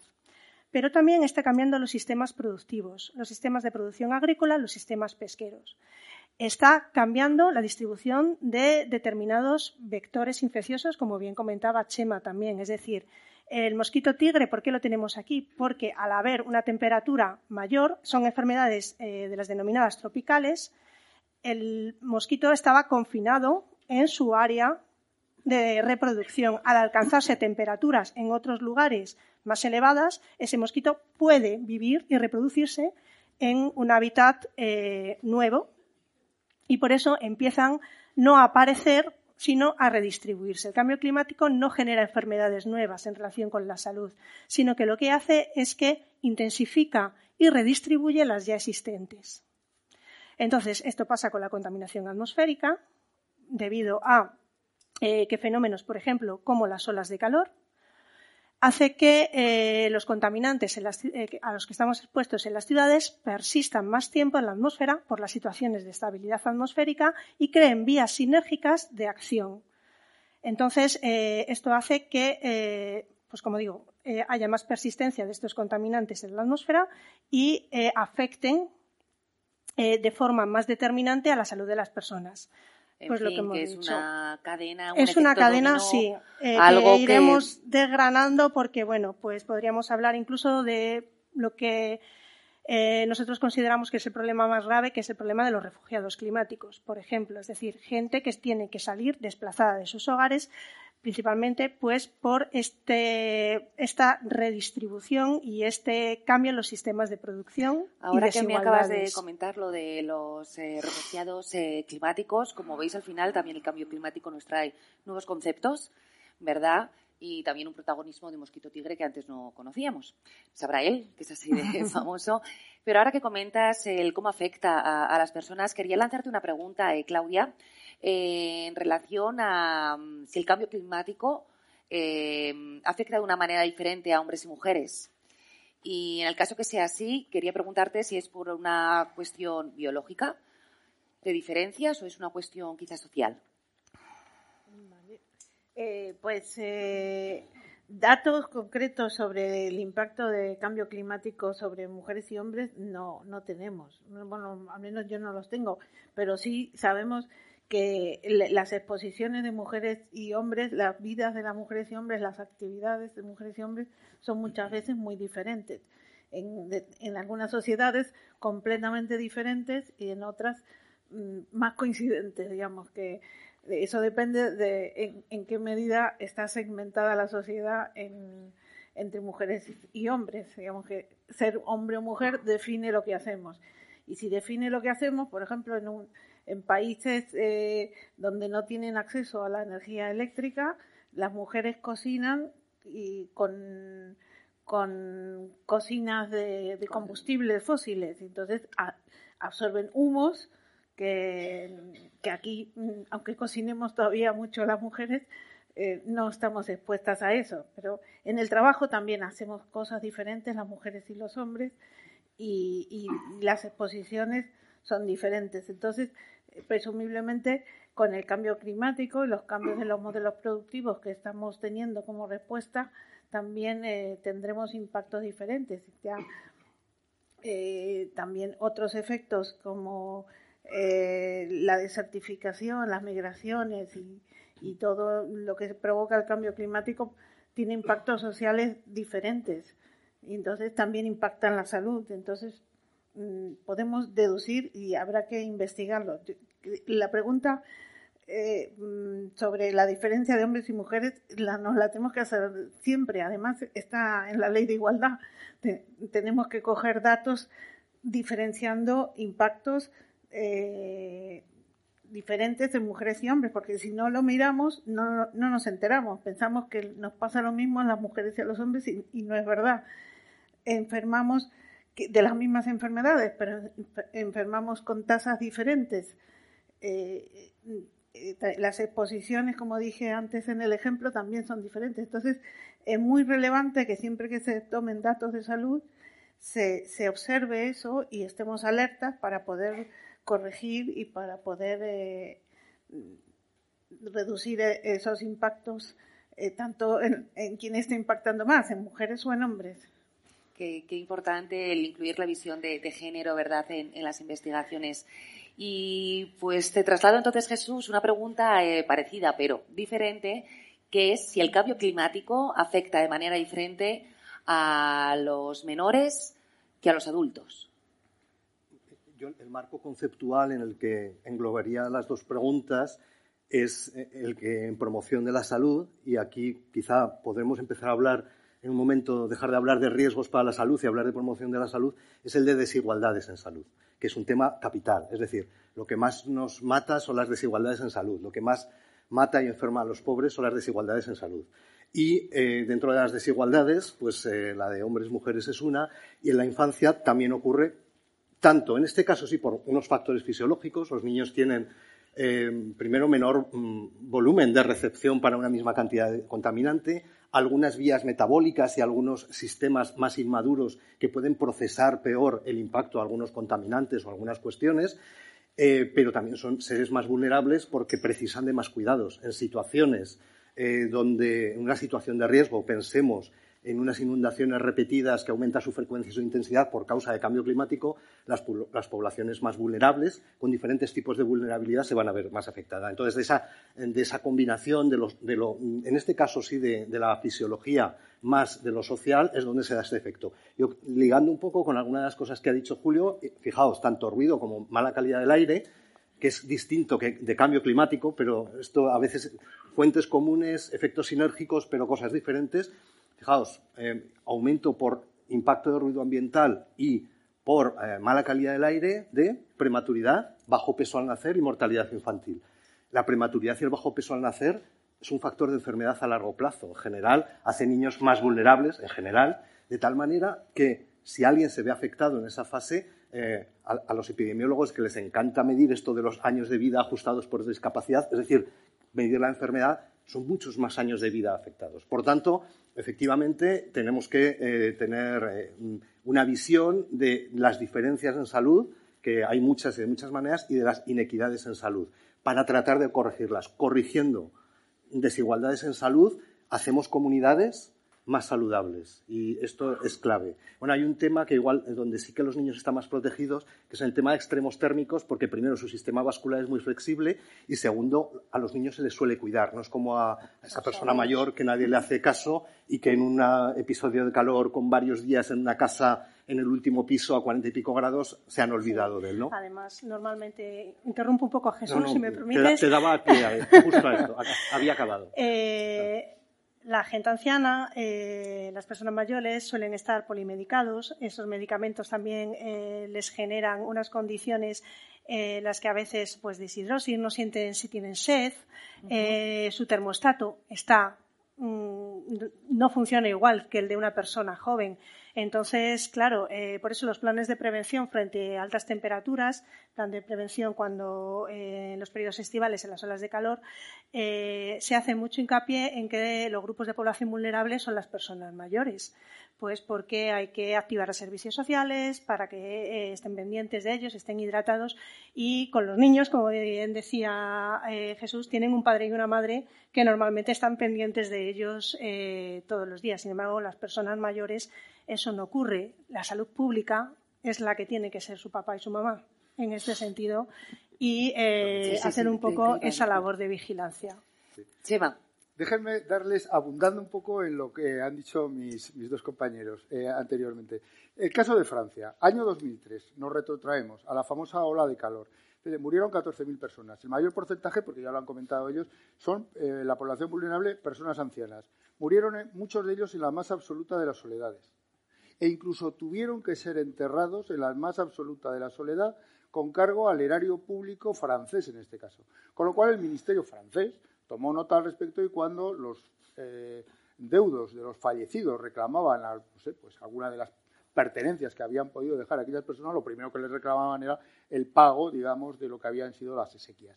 Fíjense ustedes el modelo que estamos eh, constituyendo. Es decir, lo decía bien Cristina, ¿no? A lo mejor desde salud pública deberemos dar. De hecho, una de las patas del sistema del bienestar pues sería eso, ¿no? Una mejor cobertura de los aspectos sociosanitarios, ¿no? Que pudiesen velar un poco más por aquellas personas. Quizá lo digo en plan egoísta porque yo ya me estoy acercando a esas edades más avanzadas, ¿no? Pero, pienso en esta clave y creo que es importante y lo han reseñado bien mis compañeros. Quería reseñarles ese tema que me parecía que era clave de lo que ha ocurrido en los países llamamos civilizados. De hecho, por añadir un poco, en, los, en algunos países como en Japón, empresas aseguradores ya incluyen eh, una prima por estar expuestos a fenómenos meteorológicos extremos, en este caso olas de calor y olas de frío. Claudia quiere aportar y después vamos a ir a una pregunta que hay en, en la sala. Claudia. Yo como todavía me quedan unos años para jubilarme y por mi trabajo me preocupo por, por las exposiciones laborales. Y, resulta que las personas en su trabajo, además de estar expuestos a los factores ambientales de calor y contaminación muchas veces en, las ciudades, también están haciendo un esfuerzo físico y también están a veces usando ropa más gruesa de lo normal para un verano y, o equipos de protección frente a los contaminantes, mascarillas, guantes, a veces incluso trajes integrales y, sufriendo un estrés térmico que se llama, una agresión física por calor muy importante y, venimos reclamando nosotros que, se atienda también desde las instituciones de manera decidida, que hay, que, que no se puede seguir trabajando de manera habitual cuando pasan esas cosas, sino que las empresas tienen que tener planes para adaptar eh, es el trabajo para que no haya impacto y que las autoridades tienen que exigir esos planes porque si no, no estamos poniendo en peligro a estas personas que quizás no van a morir de un golpe de calor, pero tienen exposiciones continuadas que tienen efectos en la salud muy graves a corto, medio y a largo plazo. Pues está bien que lo dejes encima de la mesa porque al final en los entornos del trabajo es donde pasamos muchas horas al día. Eh, compañeras, si queréis lanzar vuestra pregunta.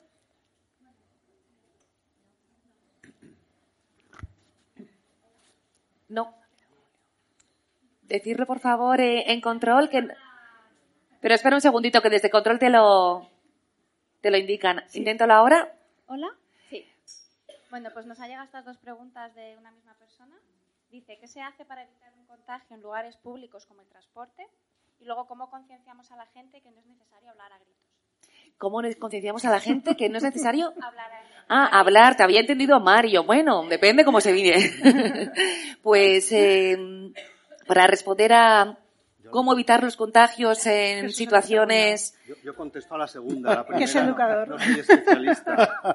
bueno, lo primero vacunándose. Con respecto a la primera. Bueno, bueno, eh, estos son, eh, bueno, estos son tips con los que todos nos tenemos que quedar a casa. Eh, a casa. Es verdad, acaba de decir entre risas, ¿no? Pero bueno, uno vacunándose. Bien. Sí. Vamos a ver, eh, yo me estoy refiriendo ahora, por ejemplo, a lo que puede ser el coronavirus, que en definitiva tiene una forma de transmisión como puede ser la gripe. ¿no? Ahora estamos en el momento álgido de la gripe, según los datos epidemiológicos en la Comunidad de Madrid, y yo creo que en el resto de comunidades autónomas de España también, momento álgido.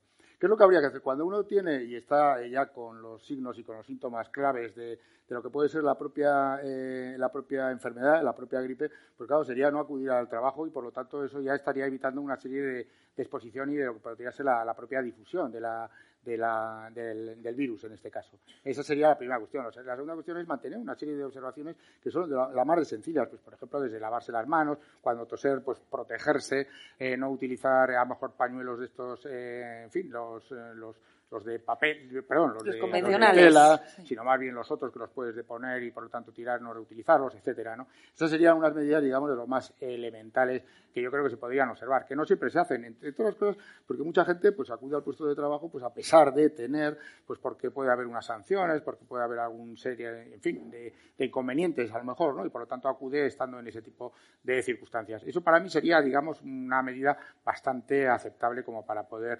De hecho, fíjense, ¿eh? las eh, he tenido la oportunidad, simplemente por curiosidad, no trabajo expresamente directamente en el tema del coronavirus, pero sí le estoy siguiendo un poco la pista y estoy viendo un poco el conjunto de medidas que adoptan diferentes países, desde lo que ha podido ser el CDC en Estados Unidos hasta lo, que ha aconsejado España o lo que están aconsejando en otros países de nuestro entorno. ¿no? Y básicamente pasa por ahí, un mínimo de higiene y un eh, evitar ¿no? Eh, lo que podría ser la emanación de las gotitas fluje, que se llaman, ¿no? y a la vez estornudar, etcétera y demás. Y la segunda, aquí el más mi...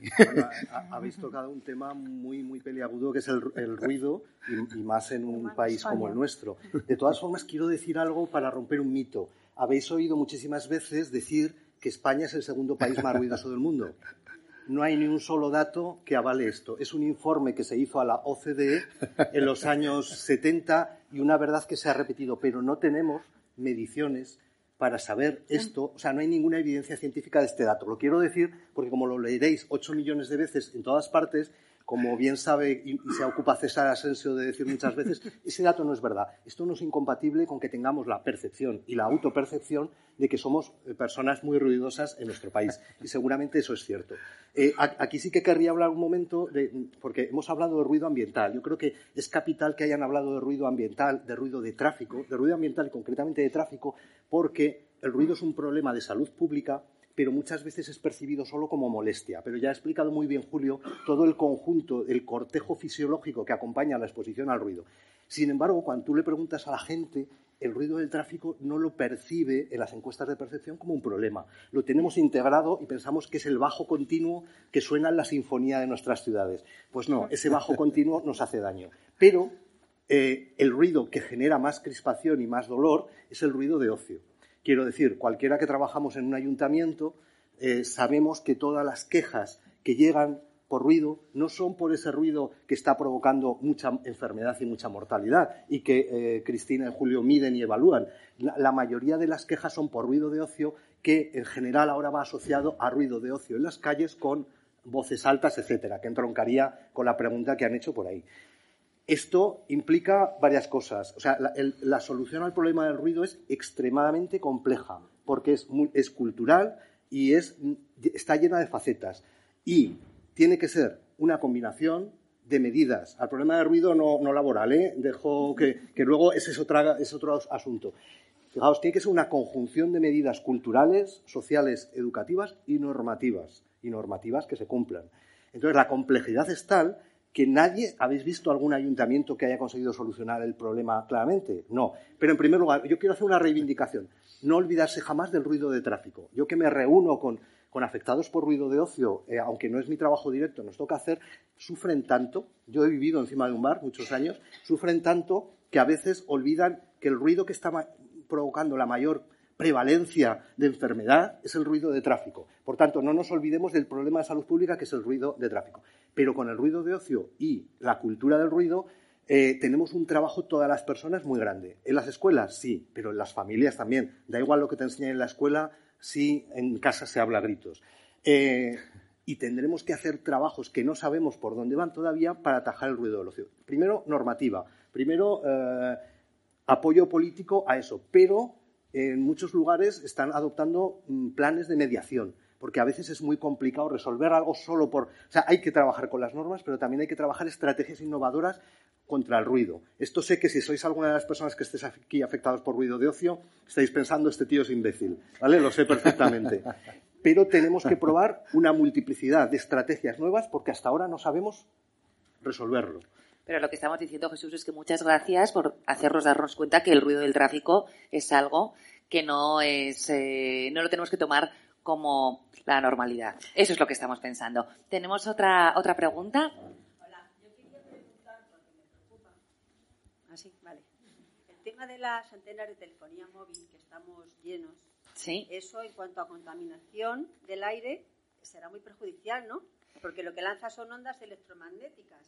Pues mira, agradecemos que nos hagas la pregunta porque además antes se nos había quedado un poco en el tintero, así que Chema, yo creo que va a estar encantado de... Sí, yo quería saber si hay una normativa en cuanto a distancia que hay que tener, porque yo me fijo y hay casas que tienen grandes distancias, pero otras no, muy cortas. Entonces, eh, yo, por ejemplo, que vivo también en un ático, lógicamente veo muchas antenas, una más lejos, otra más cerca, Y, bueno, me siento como un poco perdida. Yo no sé si me estoy contaminando, me estoy radiando o... Sí, pero acabas de exponer algo que mucha gente nos, nos planteamos, incluso si hay que dormir con el móvil en modo avión. Vamos a ver, eh, sí.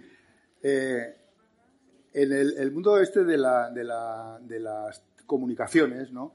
Eh, como decía, en el, creo que era Don Hilarión en la verbena de la Paloma, ¿no? han crecido una barbaridad. ¿no? Eh, eso ha obligado, digamos, a, dos cuestiones. Uno, a la instalación de estaciones de base de telefonía, que las colocan en, los edificios o en sitios estratégicos de altura y demás. Esto empezó en la década de los 80, fundamentalmente aquí en España, y bueno, ha habido una, una abundancia, digamos, de colocar antenas y en aquel momento sí que tuvimos muchas demandas, por ejemplo, a salud pública, ¿no? en la que nos reclamaban cuáles eran los riesgos derivados de esto. Eh, a partir de ahí ha habido una serie de posicionamientos por parte de los ministros de Sanidad de la Unión Europea y todo eso eh, tuvo unas secuelas a nivel de España interesantes. Estoy hablando de lo que serían las estaciones base, ¿eh? que es lo que me pregunta, y luego, si quiere, hablamos de, lo que serían. Exacto, a, a eso son, sí. Esas son las estaciones, exacto, base de telefonía móvil. Bueno, con respecto a eso se publicaron algunas cuestiones, incluso el, doctor Francisco Vargas del Ministerio de Sanidad promovió una serie de grupos de trabajo, etcétera, y se publicó incluso algún documento que sirvió de base precisamente para que se publicase una normativa que es un real decreto que está publicado y eh, del año 2001 que contempla una serie de cuestiones muy claras desde el punto de vista de la salud pública, como es el que usted ha señalado, distancias. Las radiaciones no viajan buscándonos a nosotros, sino que viajan, en este caso, pues bueno, en horizontal o en vertical, ¿no? Eh, sobre todo en, las que están instaladas en las diferentes, viajan en horizontal, con lo cual eh, hay un elemento importante. Antes lo comentaban también la, energía de eh, vinculada a las diferentes radiaciones. En este caso, son unas radiaciones que en la medida en que haya una cierta distancia baja mucho lo que sería la energía que emiten, ¿de acuerdo? De tal forma que todas estas estaciones que están colocadas en España, al menos en lo que hasta donde yo conozco, eh, tienen que cumplir varios requisitos. Uno, el que estén eh, alejadas de una serie de centros que podrían ser, digamos, sensibles, ¿no? Pues colegios, en fin, eh, centros donde puede haber una población más vulnerable. Y, en segundo lugar, anualmente se tiene que comprobar las medidas de exposición que están emitiendo. De tal forma que, para decirle, incluso esa información estaba disponible en, la página web del, del, propio Ministerio. De tal forma que si usted tenía una estación base, no recuerdo ahora cuál es la página, pero si tiene interés a través de la propia organización podríamos hacérsela llegar. De tal forma que si usted tiene una, estación base, eh, lo que podría hacer sería meterse en esta página web y verificar cuáles son los últimos datos de medición que han hecho, que además obligatoriamente lo tienen que hacer unas personas cualificadas, acreditadas por el Colegio eh, de Ingenieros de Telecomunicaciones en, España. Y entonces esto ah, verá usted que eh, los valores que se están eh, publicando son unos valores que están muy por debajo de los que marca la legislación, con lo cual nos daría, digamos, una cierta garantía de seguridad. Esto no quita que tengamos la seguridad absoluta y, por lo tanto, hay que seguir investigando al respecto y, de hecho, hay, líneas de investigación. Por otro lado, el, el IAR, que es la agencia eh, de investigación sobre, sobre, el cáncer, que es una agencia eh, europea que depende directamente de la Organización Mundial de la Salud, lo que estableció es ya ahora con respecto a los móviles, que es quizá lo que tenemos una gran propensión a utilizar, ya cualquiera suele tener uno o dos, en fin, si no tienes dos, creo que no eres nadie, Yo, tengo pues, solo uno. Pues soy nadie, pues yo como tú. la gente tiene una y entonces hay una gran utilización por parte incluso de los niños, ¿no? Los padres, en fin, nos empecinamos en que nuestros niños desde la tierna infancia tengan para tenerlos controlados, etcétera y demás, ¿no? Entonces, al respecto, eh, incluso el IAR eh, hizo una línea de investigación interesante que se llama Interfon. Eh, está publicado y se puede acceder a él y demás, donde sobre todo lo que hizo fue estudiar exposiciones a largo plazo. Y en eso eh, no salieron los resultados muy concluyentes, sobre todo con respecto a los tipos de cánceres de cuello y de, y de cabeza. No obstante, en aquellos que más exposición tenía, parecía que podía haber un cierto riesgo y por eso dentro de la clasificación que hace el IAR eh, con respecto a las sustancias químicas, lo clasificó en el grupo 2. El grupo 1 es el que hay una evidencia total de que produce cáncer, podría ser el caso del arsénico o, como comentaban antes, las, propias partículas, exacto, ¿no? que están categorizadas como, como cancerígeno tipo 1.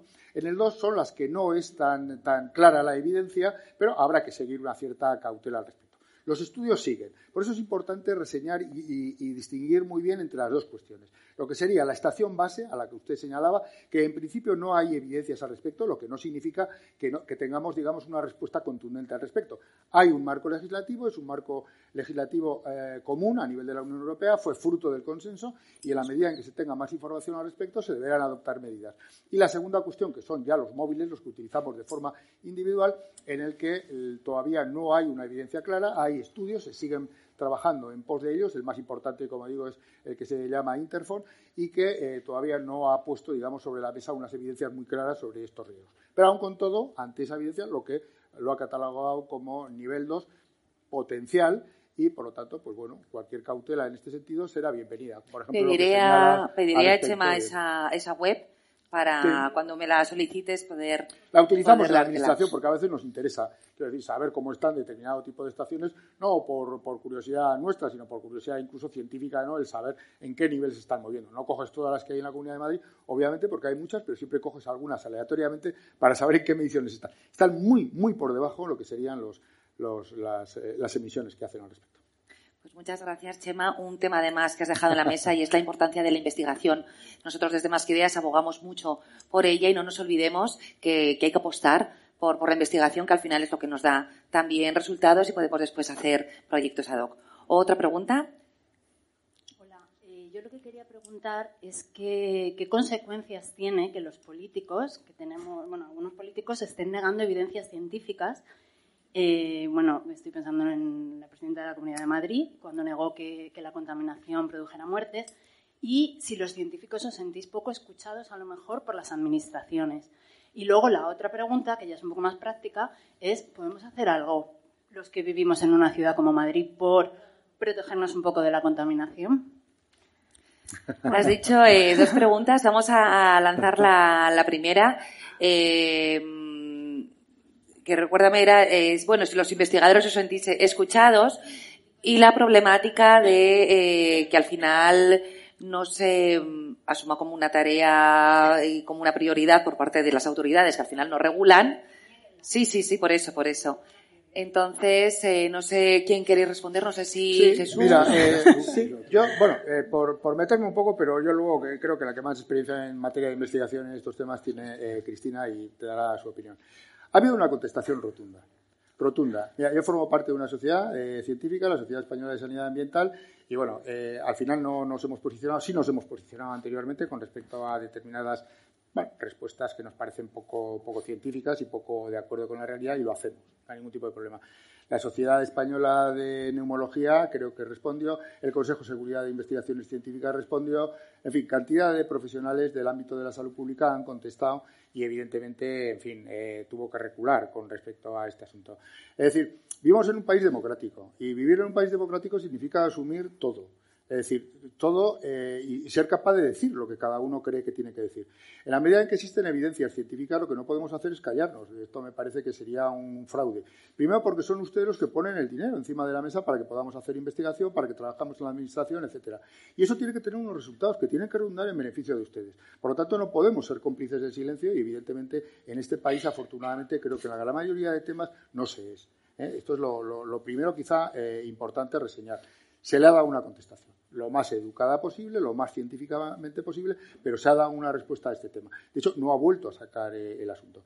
Y, por ejemplo, retrocediéndonos en el, en el tiempo un poquito más atrás, hubo una experiencia aquí en la Comunidad de Madrid al margen de signos políticos. ¿eh? Yo siempre lo he dicho que la contaminación atmosférica afecta por igual a los que votan a un partido, a los que votan por otro. Ahí hay una libertad eh, por parte de la contaminación que es democrática, afecta a todos, al margen de lo que cada uno piense. Por eso la experiencia que se rodó en relación a lo que podía ser Madrid Central nos parecía muy positiva. Y de hecho tuvimos la oportunidad de, eh, ante el, cierre de Madrid Central, aquel primer episodio que hubo con el nuevo equipo de gobierno, pues hubo una respuesta y la sociedad española, a la que yo represento en este momento en esta mesa, junto con otros científicos, entre ellos el doctor Díaz, que ha estado anteriormente, dimos una respuesta y escribimos un documento que era de respuesta. Es decir, oiga, creemos que esta podría ser una vía interesante porque es lo mismo que están haciendo otros países y otras ciudades como Berlín, Londres, etcétera, además con una extensión de lo que podría ser la reducción del tráfico mucho mayor, queremos que se rode una experiencia mayor en el tiempo que permita precisamente que puedan analizar los efectos beneficiosos que pueda reportar esto. Por lo tanto, la pregunta me parece tremendamente pertinente, me alegro que la haya hecho, valga el, esto, pero eh, creo que sí que hemos dado una respuesta contundente por parte de aquellos que nos sentíamos de alguna forma atacados en lo que eran nuestras propias líneas de investigación. Nosotros también tuvimos la oportunidad de llevar líneas de investigación con respecto a lo que eran los efectos y evidentemente están publicados, ahí están, y entonces a mí solamente me lo pueden refutar desde el conocimiento científico, no desde la creencia. Creo que no, no, mire usted, refútemelo con criterios científicos. Yo hablo en criterios científicos, no hablo en creencias.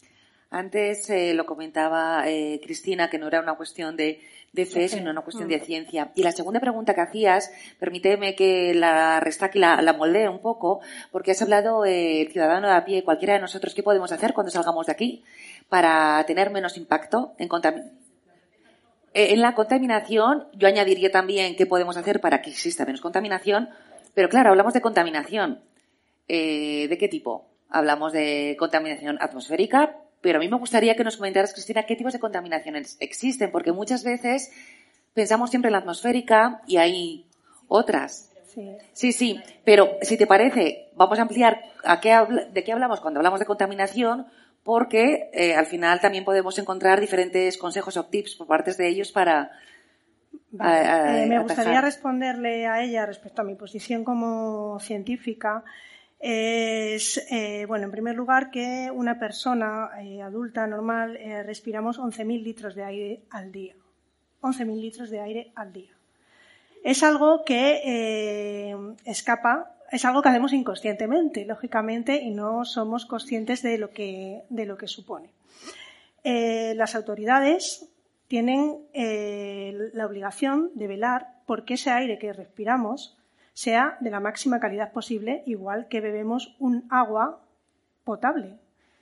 Entonces, eh, me gustaría destacar eso, que muchas veces dentro de la contaminación eh, hablamos de radiaciones electromagnéticas, ha salido el tema, eh, de diferentes tipos de contaminación, hemos hablado del mercurio, hemos hablado de, de diferentes mm, contaminantes a los que estamos expuestos, porque en realidad el ser humano come, bebe, respira, es una multiexposición.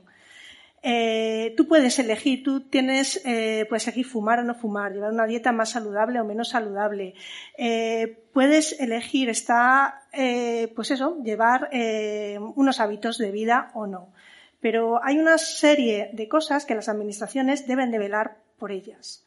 Y eh, entre esa serie de cosas, eh, por ejemplo, el tema del agua potable, que ya está superada, tenemos que ir enfocándonos hacia otro tipo de exposiciones. En este caso, la contaminación atmosférica química y la contaminación acústica.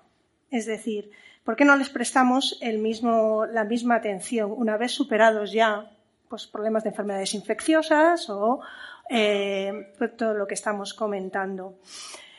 Eh, los científicos en general, en realidad, eh, nos dedicamos a esto por vocación personal. Entonces, eh, estamos, muchas veces sentimos hartazgo, nos enfadamos cuando oímos declaraciones como las que hizo Isabel Ayuso, ¿no? Porque tiran por la borda 20 años de tu trabajo. Pero no del mío, sino de toda la comunidad científica a nivel mundial. Con lo cual, al final la gente lo que ve es con lo que se queda. Y el trabajo lento, por ejemplo, en que en el año 2013 la IARC, la Agencia Internacional de Estudio para el Cáncer, eh, definiera las PM2,5 como carcinógeno de orden 1 en el cáncer de pulmón, ¿por qué, ¿por qué no se dice eso? ¿Por qué no se hace eco de eso? Estamos muy cansados de que se politicen determinados temas, determinados temas de salud pública, además temas en los que no debería de haber ningún tipo de controversia, como hemos comentado antes, el tema de las vacunas. Es decir, es que eh, a mí me parece un retroceso tal que no, tiene ningún tipo de, sentido común ni de coherencia. Y mm, no sé, algo se me, se me olvidará. Bueno, seguro que saldrá. creo que quería comentar algo sobre la segunda pregunta. ¿Qué podemos hacer para protegernos? Eh, pues, eh, pero voy a darle la vuelta, porque normalmente en salud y medio ambiente estamos acostumbrados a recibir consejos para que cambiemos nuestros estilos de vida. Y esto es lo que nos dicen, come menos grasas saturadas, reduce la ingesta de azúcares, etc. Y el otro día leía Rafa Cofiño, que es una de las personas que más sabe de salud pública de Asturias, pues eh, daba en su blog, hacía una referencia a unos estudios científicos súper chulos, que os recomiendo. Entráis al, blog de Rafa Cofiño y luego lo buscáis, que es de hace unos meses. Y entonces eh, había varios estudios basados en evidencia científica que decían que mm, haríamos mucho mejor en gastarnos el dinero en vez de, y el tiempo en dar consejos individuales a las personas, en, como sea y por medios entre los que se incluye la política, generar contextos más saludables. Fijaos, hasta hace mucho tiempo se hablaba, esto es un poco rollo porque es lenguaje de la promoción de la salud, pero se hablaba de estilos de vida, ¿no? que es, lo que estamos todo el mundo acostumbrados. Pero a la gente de la salud pública le gusta hablar de condiciones de vida. Si yo tengo un entorno en el que solo se puede ir en coche, en el que se hacen vías de ocho carriles, en el que el transporte colectivo no es eh, ágil, barato, útil, etcétera. Si yo voy a un centro de salud y la máquina de vending solo tiene cosas horribles para la salud, como sabéis que pasa en la mayoría, salvo en algunas iniciativas, si el contexto me está dificultando, si voy al Mercadona o a un supermercado y tengo un lineal de 20 metros de galletas distintas, ¿qué hago yo? Comprar galletas. Es decir, tenemos que invertir, o sea, eh, ¿qué hago para protegerme de la contaminación? No te voy a decir, busca los itinerarios urbanos, que es lo que se dice, en los que puedas caminar lejos de las vías. O ponte una mascarilla. O ponte una mascarilla, voy a ser político. Lo que tenemos que hacer es cambiar eh, los contextos para que sean más saludables. Nos trasladan mucha responsabilidad. Claro, o sea, a veces hay demasiada responsabilidad individual y tenemos que trabajar desde lo colectivo y tenemos que ser capaces de crear entornos más saludables. En 30 segundos os cuento un proyecto que llevamos en Zaragoza y en otras ciudades, se llama Proyecto STARS de Caminos Escolares Saludables. Ah, Mediante ese proyecto queremos que los escolares vayan a su centro escolar caminando o en bicicleta y entonces lo apoyamos, pero lo trabajamos desde la autonomía infantil, de tal manera que involucramos a toda la comunidad educativa para, con un trabajo muy costoso, porque hay que deconstruir muchas inseguridades de padres y madres, hay que cambiar la visión del profesorado. Y, atención, también hacemos obras, el ayuntamiento hace obras en el entorno de los coles para eliminar plazas de coche, crear pequeños entornos peatonales, eh, quitar em, em, elementos visuales que pueden em, hacer inseguro un paso de cebra. Entonces, ¿qué estamos haciendo ahí? No estamos aconsejando, estamos trabajando con la gente, acompañando a la gente a que se empodere para crear ella misma entornos que sean más saludables. Entonces, frente al consejo en salud, nuestro clásico, el médico en la consulta, la acción política con el sentido amplio de política, en la que seamos capaces de ir transformando poco a poco pequeños entornos para hacerlos promotores de salud. Vaya cosa tan vaga y tan abstracta. No, no, vaya cosa interesante. El, camino va por ahí y sobre todo lo he hecho para provocar un poco que ahora me dirán todos los médicos de salud eh, de atención primaria, oye, que, que, me tienen que hacer caso a los consejos que les doy. Sí, hacerles consejo, pero vamos a abordarlo desde el marco de la promoción de la salud, y de creación de entornos más saludables. Una cosa no, quita la otra y nosotros podemos, por ejemplo, poner la capacidad de desaprender para volver a aprender y es lo que podemos eh, aportar nosotros. ¿Siguen las preguntas? Hola, soy Inma de la Asociación de Afectados de Cáncer de Pulmón y siendo el garradón uno de los causantes de este cáncer, ¿cómo es que, qué medidas se pueden tomar en zonas como Galicia o la Sierra de Madrid para poder, eh, para poder prevenirlo. Bueno, prevenirlo no porque ya está, sino porque el consejo que nos habían dado es que ventiláramos, sobre todo la zona del sótano, que es donde más se, se concentra. ¿Es suficiente ventilar la casa o tenemos que tomar otro tipo de medidas? Me parece muy interesante la pregunta. Vamos, llevamos peleando bastante tiempo al respecto como para que se puedan eh, dar más, más eh, información al respecto. Tenemos desde la propia Administración de la Comunidad de Madrid, de la Consejería de Sanidad, colgadas algunas cosas, sí que hemos querido promover algunas iniciativas adicionales que nos parecían que eran importantes y en este sentido hay alguna iniciativa que me parece que puede resultar a lo mejor de interés. Eh, se ha promovido por parte del Ministerio, yo no sé dónde queda, en qué ministerio eh, queda ahora la, vivienda, pero se promovieron una serie de subvenciones encaminadas fundamentalmente a que se pudiesen establecer medidas de prevención, sobre todo pues elaborando o bien extractores eh, que, favorezcan la eliminación del radón dentro de las casas, o bien impermeabilizadores en lo que pueden ser las casas, sobre todo en el subsuelo, etcétera, para que no eh, entre el radón dentro de las viviendas. Eh, esas irían, digamos, encaminadas a lo que sería eh, medidas de, contención del propio garrado para que no entre, ¿no? que serían medidas de tipo constructivo. Fíjese, hay eh, un, instituto eh, del Consejo Superior de Investigaciones Científicas que ha trabajado precisamente en lo que serían todo este conjunto de medidas que pueden adoptarse de construcción y, en casas ya construidas para disminuir la presencia del radón. Eh, y están. Eh, quiero decir que ya la gente las empieza a conocer y las empieza incluso a aplicar. ¿Qué es lo que haría yo en una situación como la que me, plantea? En primer lugar, lo que sería sería conocer cuáles son los niveles a los que está expuesto. Ya hay eh, información a través del Consejo de Seguridad Nuclear, porque se llevan muchos años trabajando al respecto. Ha habido investigadores muy potentes que han diseñado y y editado lo que sería, digamos, el, mapa del radón en España, de tal forma que están perfectamente identificadas aquellas zonas en donde los niveles de exposición son mayores. La, cifra del Dintel que está en este momento eh, recogido es la de 300 becquerelios por metro cúbico.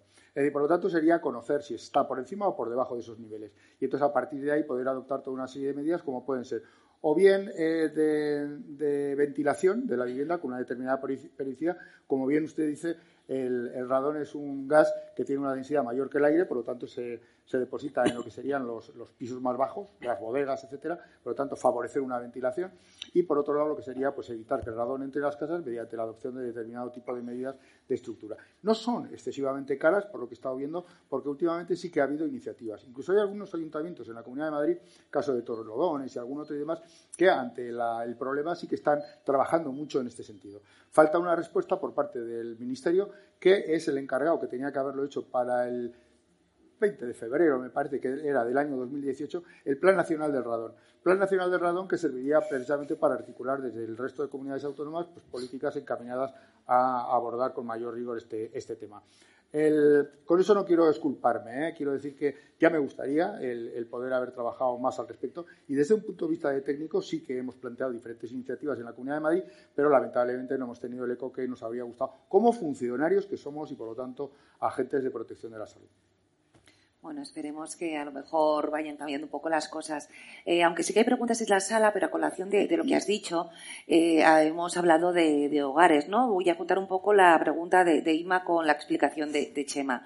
Al final, eh, las personas pasamos el 80, el 90% de nuestro tiempo en espacios cerrados. Entonces, quería lanzarte una pregunta, Claudia, porque hablábamos de, del aire, ¿no? Del aire dentro del hogar. Podemos decir que nuestros hogares entonces están contaminados, cómo medir la calidad de nuestros espacios, porque siempre que hablamos de contaminación pensamos más en zonas industriales, eh, bueno, pues en, fábricas, pero quizá en nuestros propios hogares podemos minimizar el, impacto.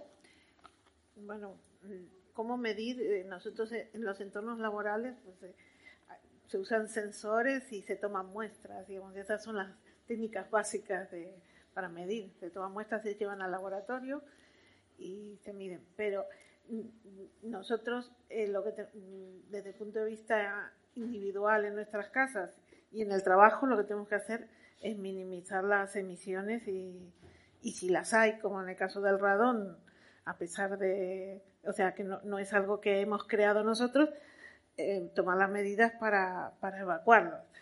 Eh, en, nuestros hogares tenemos además otras contaminaciones que las hemos traído nosotros. Digamos, usamos productos químicos eh, que pueden, podríamos sustituir por otros menos peligrosos, menos volátiles, menos eh, irritantes, menos. Entonces tenemos que mirar las etiquetas, mirar lo que compramos. Y, desde luego estaría muy bien que, las autoridades mm, sean más exigentes en, en pedir que, es, que, tengamos más oferta, mm, porque realmente nos cuesta mucho encontrar productos que no sean que, no sean contaminantes. Y luego tenemos, por ejemplo, muebles que desprenden también vapores porque, de los pegamentos. o sea, traemos a casa muchas cosas de las que ignoramos mayormente bueno, nos vamos enterando qué es lo que traje, qué hago, abro las ventanas, voy a tener a mi niño con las ventanas abiertas y he comprado un juego de muebles que, eh, con contaminación, pues ahí tenemos, mm, eh, yo creo que, que estamos bastante desprotegidos porque casi todo se hace a posteriori. En vez de, de mm, tener que tener alguien que proteja nuestro consumo, descubrimos a posteriori lo que estamos haciendo. Entonces, eh, yo creo hay, hay bastante tolerancia con la contaminación que, está en nuestras manos mm, cortar. No, no, podemos seguir teniendo esa pasividad. Yo, por ejemplo, eh, desde que se conoce el tema del radón, se ha modificado el código técnico de la edificación dos veces y, los gobiernos no han hecho nada en, en, hacer lo que ahora van a hacer, introducir el requisito de control de radón en las edificaciones nuevas o en las reformas integrales. Esto ya podría, todo el boom de la, de la construcción no lo hemos perdido. Miles y miles de viviendas podrían haber estado mm, ya libres de radón y, no, y no lo están.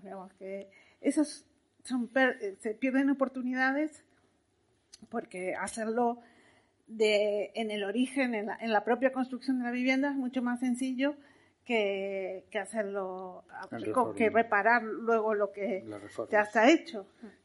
Y bueno, yo creo que los ciudadanos nos tenemos que mostrar muy exigentes, porque cuando nos preguntan nuestras preocupaciones, nunca sale la contaminación. A lo mejor ahora sale el cambio climático, pero la contaminación, no sé, sale en un puesto muy inferior a... Y bueno, yo creo que, bueno, que hagamos como en la, misma línea que contestó antes Jesús, eh, tenemos que nosotros generarnos nuestro eh, contexto más saludable, pero también pedir a las autoridades que para eso están que nos lo generen, que nos ayuden y no nos pongan todo en, nuestra, nuestras manos, que está bastante difícil. Ahora bien, hagamos lo que podamos también, contaminemos menos, consumamos menos. Bueno, sí, esa Viajemos es menos. Esa es otra manera de nosotros contribuir, ¿no? Pues de desplazarnos de, unas maneras más sostenibles o, comprar de una manera diferente. Hay más preguntas, ¿verdad, Vivi? Sí, hola, buenas, buenas tardes. Sí, mi nombre es Maite. Y, mm, bueno, quiero hacer una percepción eh, que yo vengo observando, eh, sobre todo en verano, y desde hace unos años a esta parte más, porque eh, cada vez hace más calor y, el planeta cada vez se está calentando más. Y cada vez que salimos a la calle recibimos la bofetada de los aparatos de aire acondicionado. Entonces, estos aparatos emanan mucho calor y creo que eso también hace que la temperatura eh, de, nuestras calles eh, suban. Quiero saber si hay alguna normativa o algo que regule que estos aparatos eh, no, no, imitan tanto, tanto calor, si se puede, si se puede graduar. También tiene el tema acústico, porque también hace ruido, por lo tanto, también está contaminando, es una contaminación acústica lo que está produciendo. Y, bueno, igual que se, está, se hace con el tema de los gases, en este caso los del diésel, ¿no? Eh, no sé si, si, la administración o, los científicos también se preocupan por estos aparatitos que todos tenemos en nuestras casas. Y luego también estoy bueno, preocupada, eh, es una cosa que me ha venido así de pronto por las conversaciones que estamos teniendo aquí en, esta, en esta tarde, eh, que bueno, está relacionado con la calidad del agua. Eh, yo normalmente, bueno, siempre, toda mi vida casi, eh, bebo agua mineral. Más que nada porque el agua de, aunque dicen que el agua no tiene sabor, yo creo que sí tiene sabor. Y el agua de Madrid a mí me sabe a crudo por muy purificada que esté. Entonces bebo agua mineral por eso. Pero quiero saber qué es mejor, si bebe agua mineral o agua potable. Gracias. Vale, vamos primero a por esos aires acondicionados. Si os parece, Cristina, respecto a los ruidos y a lo que emana, y después, ya que tenemos aquí a la Administración, pues si hay una regulación, no sé si tú la conocerás o no, pero por, por saber. Vale, respecto al tema de los aires acondicionados. Eh, desde el mundo de la investigación hay un poco de controversia, porque eh, si bien es verdad, eh, como ha comentado, que generan más calor al exterior, aunque en el interior esté refrigerado, y eso contribuye especialmente en el centro de las ciudades, por ejemplo, en Madrid, al efecto de isla de calor, es decir, allá la temperatura ambiental que tenemos es elevada en verano, con un aporte extra de calor que eh, generan estos aparatos. El problema es, sí que se ha demostrado que los aparatos de aire acondicionado, al refrigerar los ambientes, eh, tienen efecto preventivo.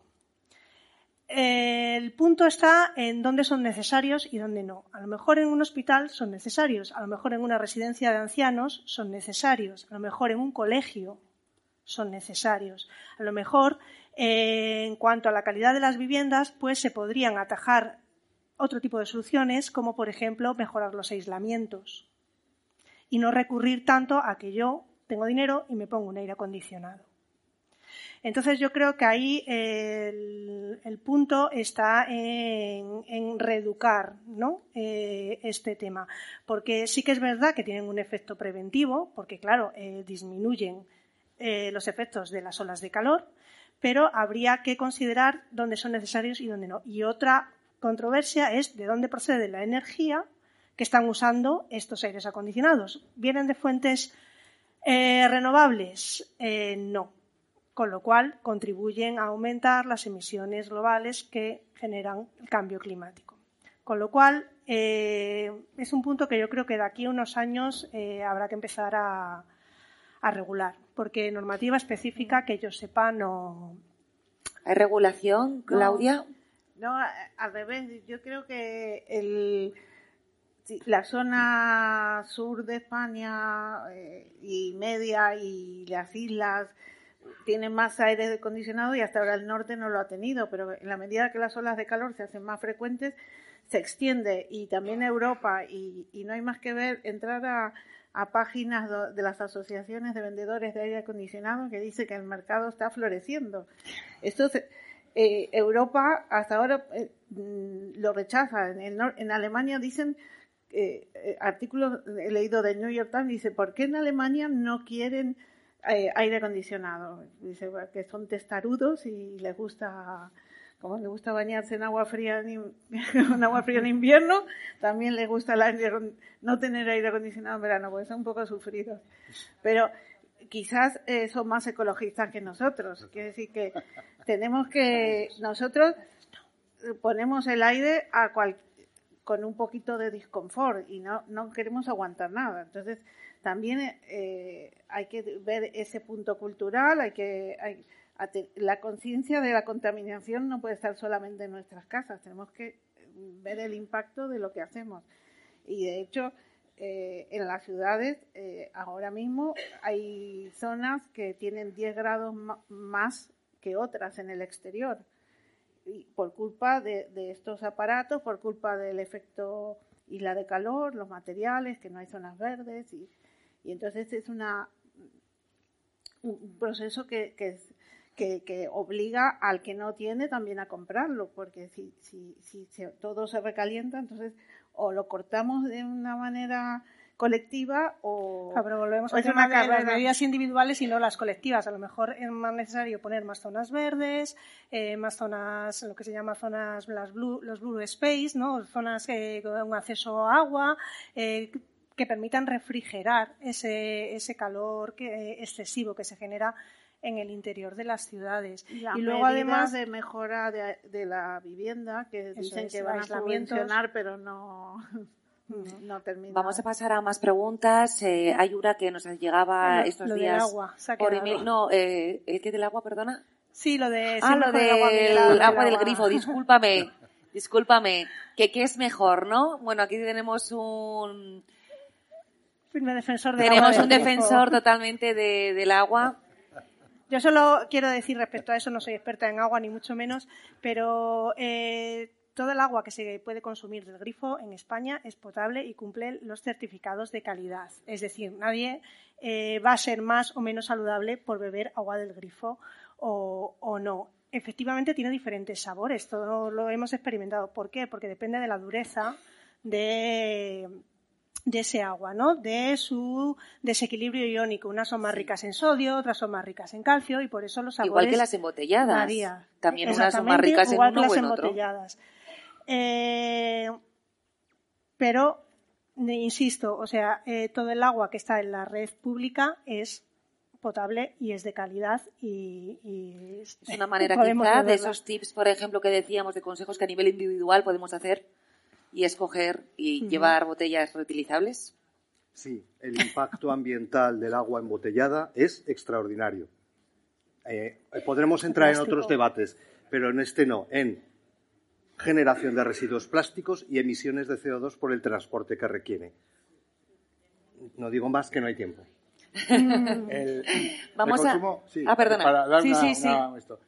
Eh, los riesgos eh, derivados de cada uno de ellos, a la- abundando un poco en lo que han comentado ellos, ¿no? Los riesgos son diferentes. Quiero decir, un agua potabilizada, un agua a través del, grifo, tiene las garantías de salud, de salud, por supuesto. Tenemos que cumplir el marco legislativo, la Comunidad de Madrid lo cumple. El agua que provee el canal Isabel II es de una calidad excepcional, lo digo porque lo conozco a fondo. Y eh, mi consejo, en una comunidad autónoma donde el agua sea de la calidad que tenemos en, la Comunidad de Madrid, mi consejo, y yo lo hago, es beber el agua del propio canal. ¿Que puede tener algún cierto sabor vinculado al tema del cloro? Es muy raro, porque entre otras cosas no se hace con cloros, se hace con cloraminas que no tienen sabor y demás, con lo cual prácticamente eh, no lo tiene.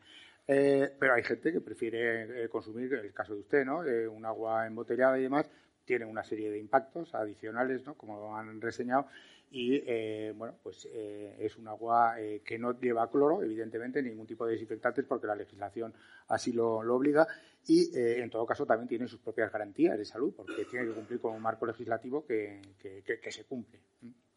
La opción, la de cada cual. Mi consejo, en una comunidad como la nuestra, mm, apuesto por el agua del Vamos a pasar a esta pregunta, pero voy a, resalta- a rescatar una con esto que estamos hablando, que nos llegaba estos días por, por email, y era eh, una solución para eh, reducir la contaminación en una ciudad como Madrid sería que en todas las azoteas de los edificios hubiera plantas. No. Lo que hay que hacer es quitar los coches. Vamos, es- está clarísimo. Que además queremos poner zonas verdes. Perfecto, tendremos un ambiente muchísimo más agradable, lo primero, y más saludable ¿Por qué también. poner tiritas cuando podemos curarlo, no? Claro, o sea, eh, estamos diciendo que el coche genera la, la mayor parte de la contaminación atmosférica de tipo química, pero no solo química, también acústica. Y eh, el coche no solo es lo que echa por el tubo de escape, es decir, cuando eh, la abrasión de los neumáticos con el asfalto genera muchísimos eh, metales pesados zinc, plomo, arsénico, etcétera, etcétera, etcétera. Es decir, el problema de las ciudades, el problema que realmente tenemos en las ciudades es el tráfico. Tenemos dos Y preguntas. los Ah, y pero los- disculpa, los coches Claudia. Los coches también ocupan espacio, nos reducen las aceras, las zonas Hacen de- que seamos menos por las que deberíamos andar, por las que deberían circular bicis o triciclos y, y devoran la ciudad. Que me acuerdo de una campaña de hace 30 años que fue muy bonita, que, que decía el coche devora la ciudad y recogíamos firmas en la calle y la gente hacía cola para firmar. Y me acuerdo que en esa época los coches aparcaban en las aceras en Madrid, porque era algo muy habitual. por- y creo que ese fenómeno, por suerte, ya ha quedado en el pasado, pero Fi- Firmaban y luego se iban con su coche. no, no, no- no sé, yo a mí me tocó en un barrio y, y realmente la gente venía con entusiasmo y, y- y estaba muy muy feliz de poder hacer algo porque me acuerdo, yo no sé si tendréis el recuerdo vosotros, que tenía muchas aceras estaban invadidas Sí, y teníamos que sortear los coches Sí. eh, y eso implica que no puedes andar. Sí, hoy en día muchos padres se acercan hasta la puerta del colegio a los niños con los maravillosos todoterreno, con el coche encendido, el motor, y es que ya no es solo lo que esté eh, inhalando tu hijo, sino todos sus compañeros. Es decir, los niveles de contaminación atmosférica que se generan, los picos, en las horas de entrada y de salida de los niños, eh, cuando además es un grupo de especial riesgo, porque inhalan más contaminante por unidad de peso corporal, es tremendo. Pues iremos pensando en todas estas cositas. Hay dos preguntas en la sala, se nos está terminando el tiempo, así que por favor comentarnos qué, pregunta tenéis, qué dudas o Hola, qué buenas, Sí, sí, que funciona. ¿qué tal? Buenas tardes. Mira, em, yo vengo del ámbito de la investigación en ciencias sociales, en este caso de la investigación en la comunicación, especialmente en la comunicación del cambio climático. Gracias a Jesús tuve conocimiento de esta sesión y vengo con sumo interés. Entre otras cosas, quería haceros una pregunta y es con respecto a la comunicación de la ciencia, especialmente la comunicación mediática, que lógicamente tiene que ser un aliado en la lucha Em, a favor de entornos em, muchísimo más saludables. Entonces, con respecto al cambio climático, hace aproximadamente un año y medio se creó un protocolo de comunicación que los medios están siguiendo. O sea, los medios y los investigadores en la comunicación, em, bueno, pues trabajamos juntos en la generación de un protocolo que em, se está poniendo en práctica, que se ha testado, hemos tenido la percepción no solamente em, de que se habla más del tema y del fenómeno en los medios, sino que a nivel cualitativo encontramos una mejora de la calidad de la comunicación del cambio climático con respecto a, por ejemplo, hace una década. Ahora bien, hay que seguir mejorando y una de las cuestiones que llama la atención es que no se comunican los beneficios para la salud.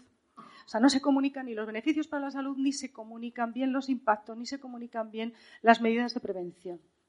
Entonces, en este sentido, me parece muy importante, y dirijo ahí mi pregunta sobre todo a Cristina Linares, que ha trabajado mucho sobre temas de cambio climático y salud, em, que eh, nos podáis decir a los investigadores de la comunicación en qué sentido o con qué variables nosotros tendríamos que analizar. Es decir, qué es importante que se comunique desde el ámbito de la comunicación social.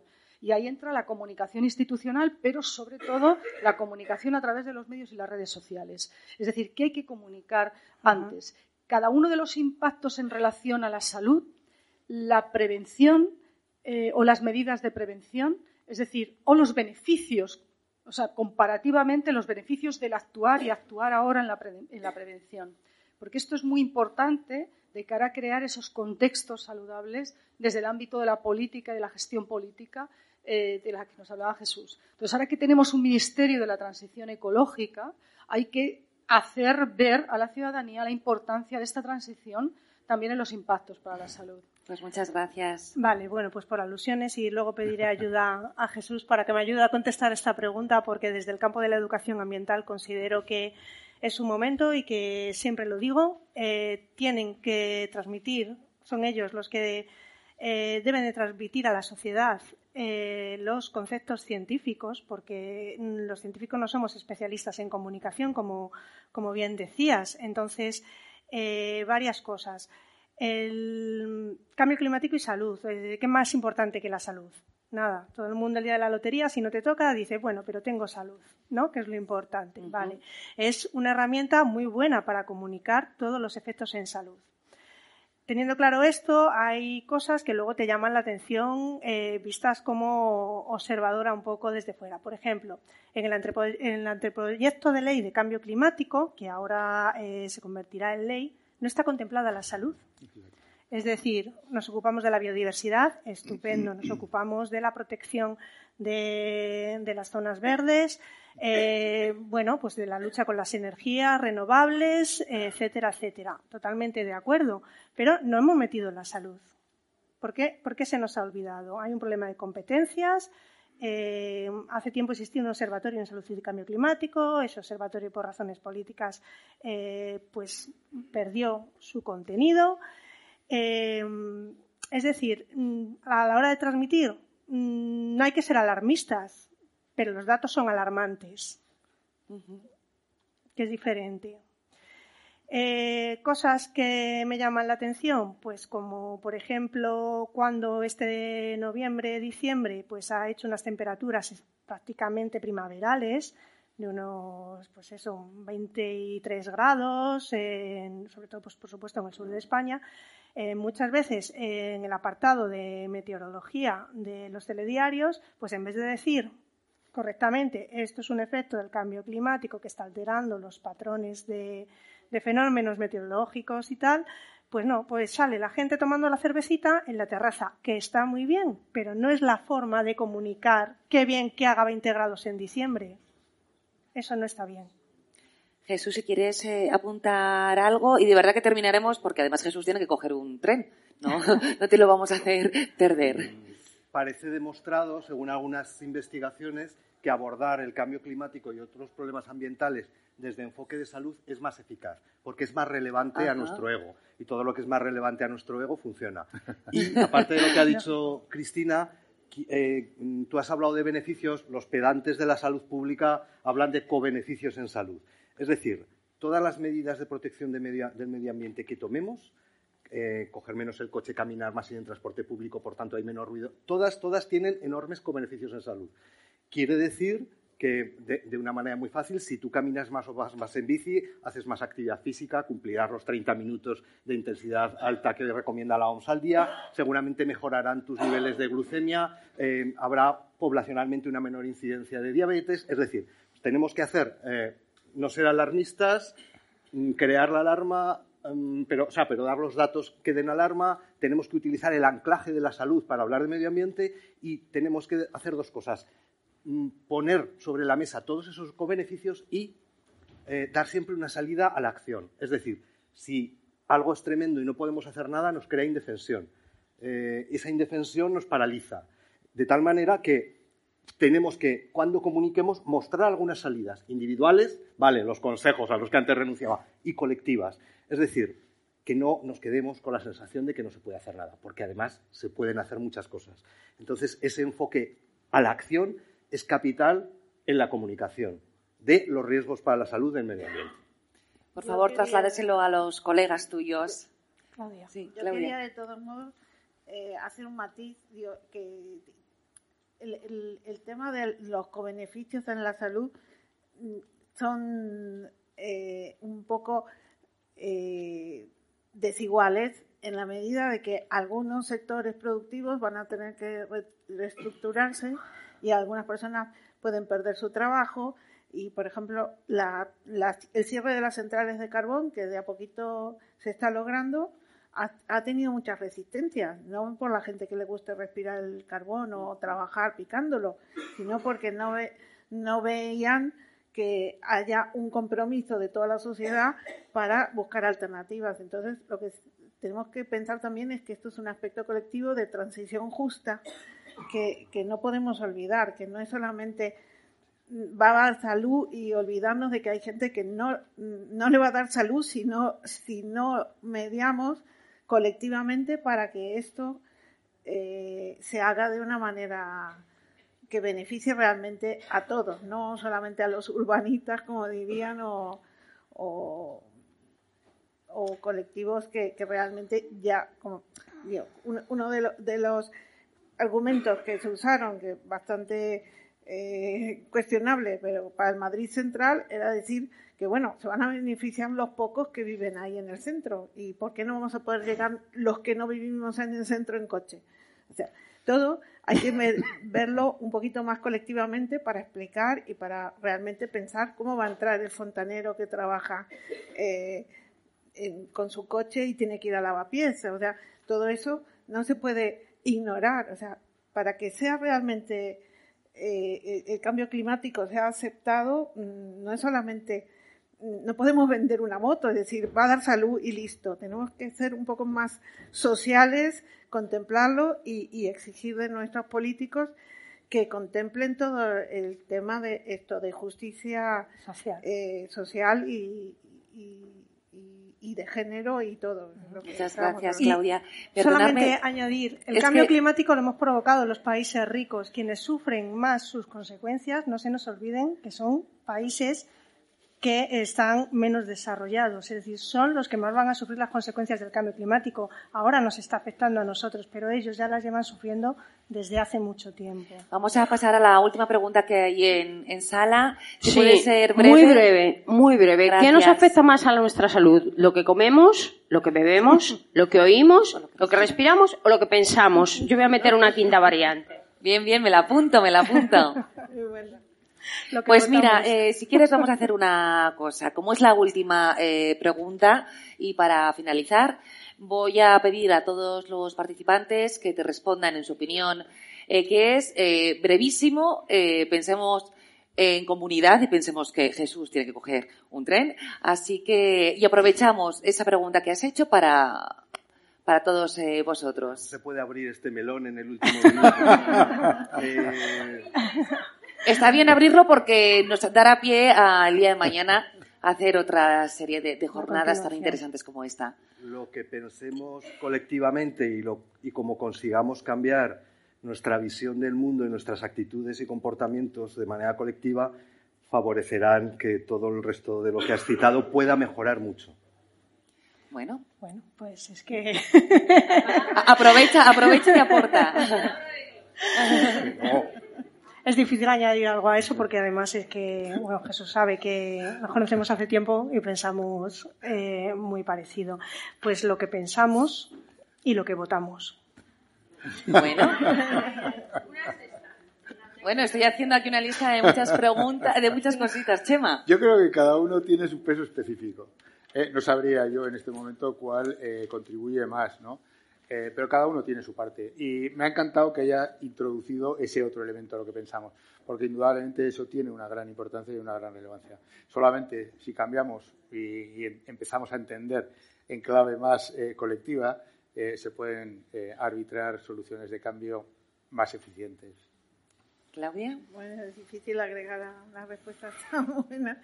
Yo digo que mm, no muchas de, las acciones que, has mencionado parecen voluntarias, lo que comemos, lo que y, y no todo es voluntario, sino que estamos eh, sujetos, especialmente en el medio laboral, a, imposiciones y, tenemos que rebelarnos contra, contra estas imposiciones. No, no estamos comiendo lo que queremos, no, estamos respirando lo que queremos, no entonces ahí eh, eh, tenemos que, revelarnos.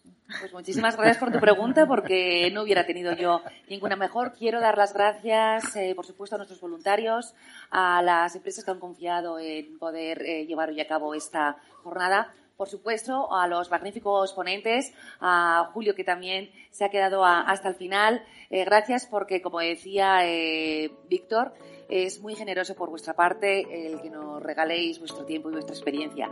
Pero muchísimas gracias a vosotros, a vosotros por estar tan atentos.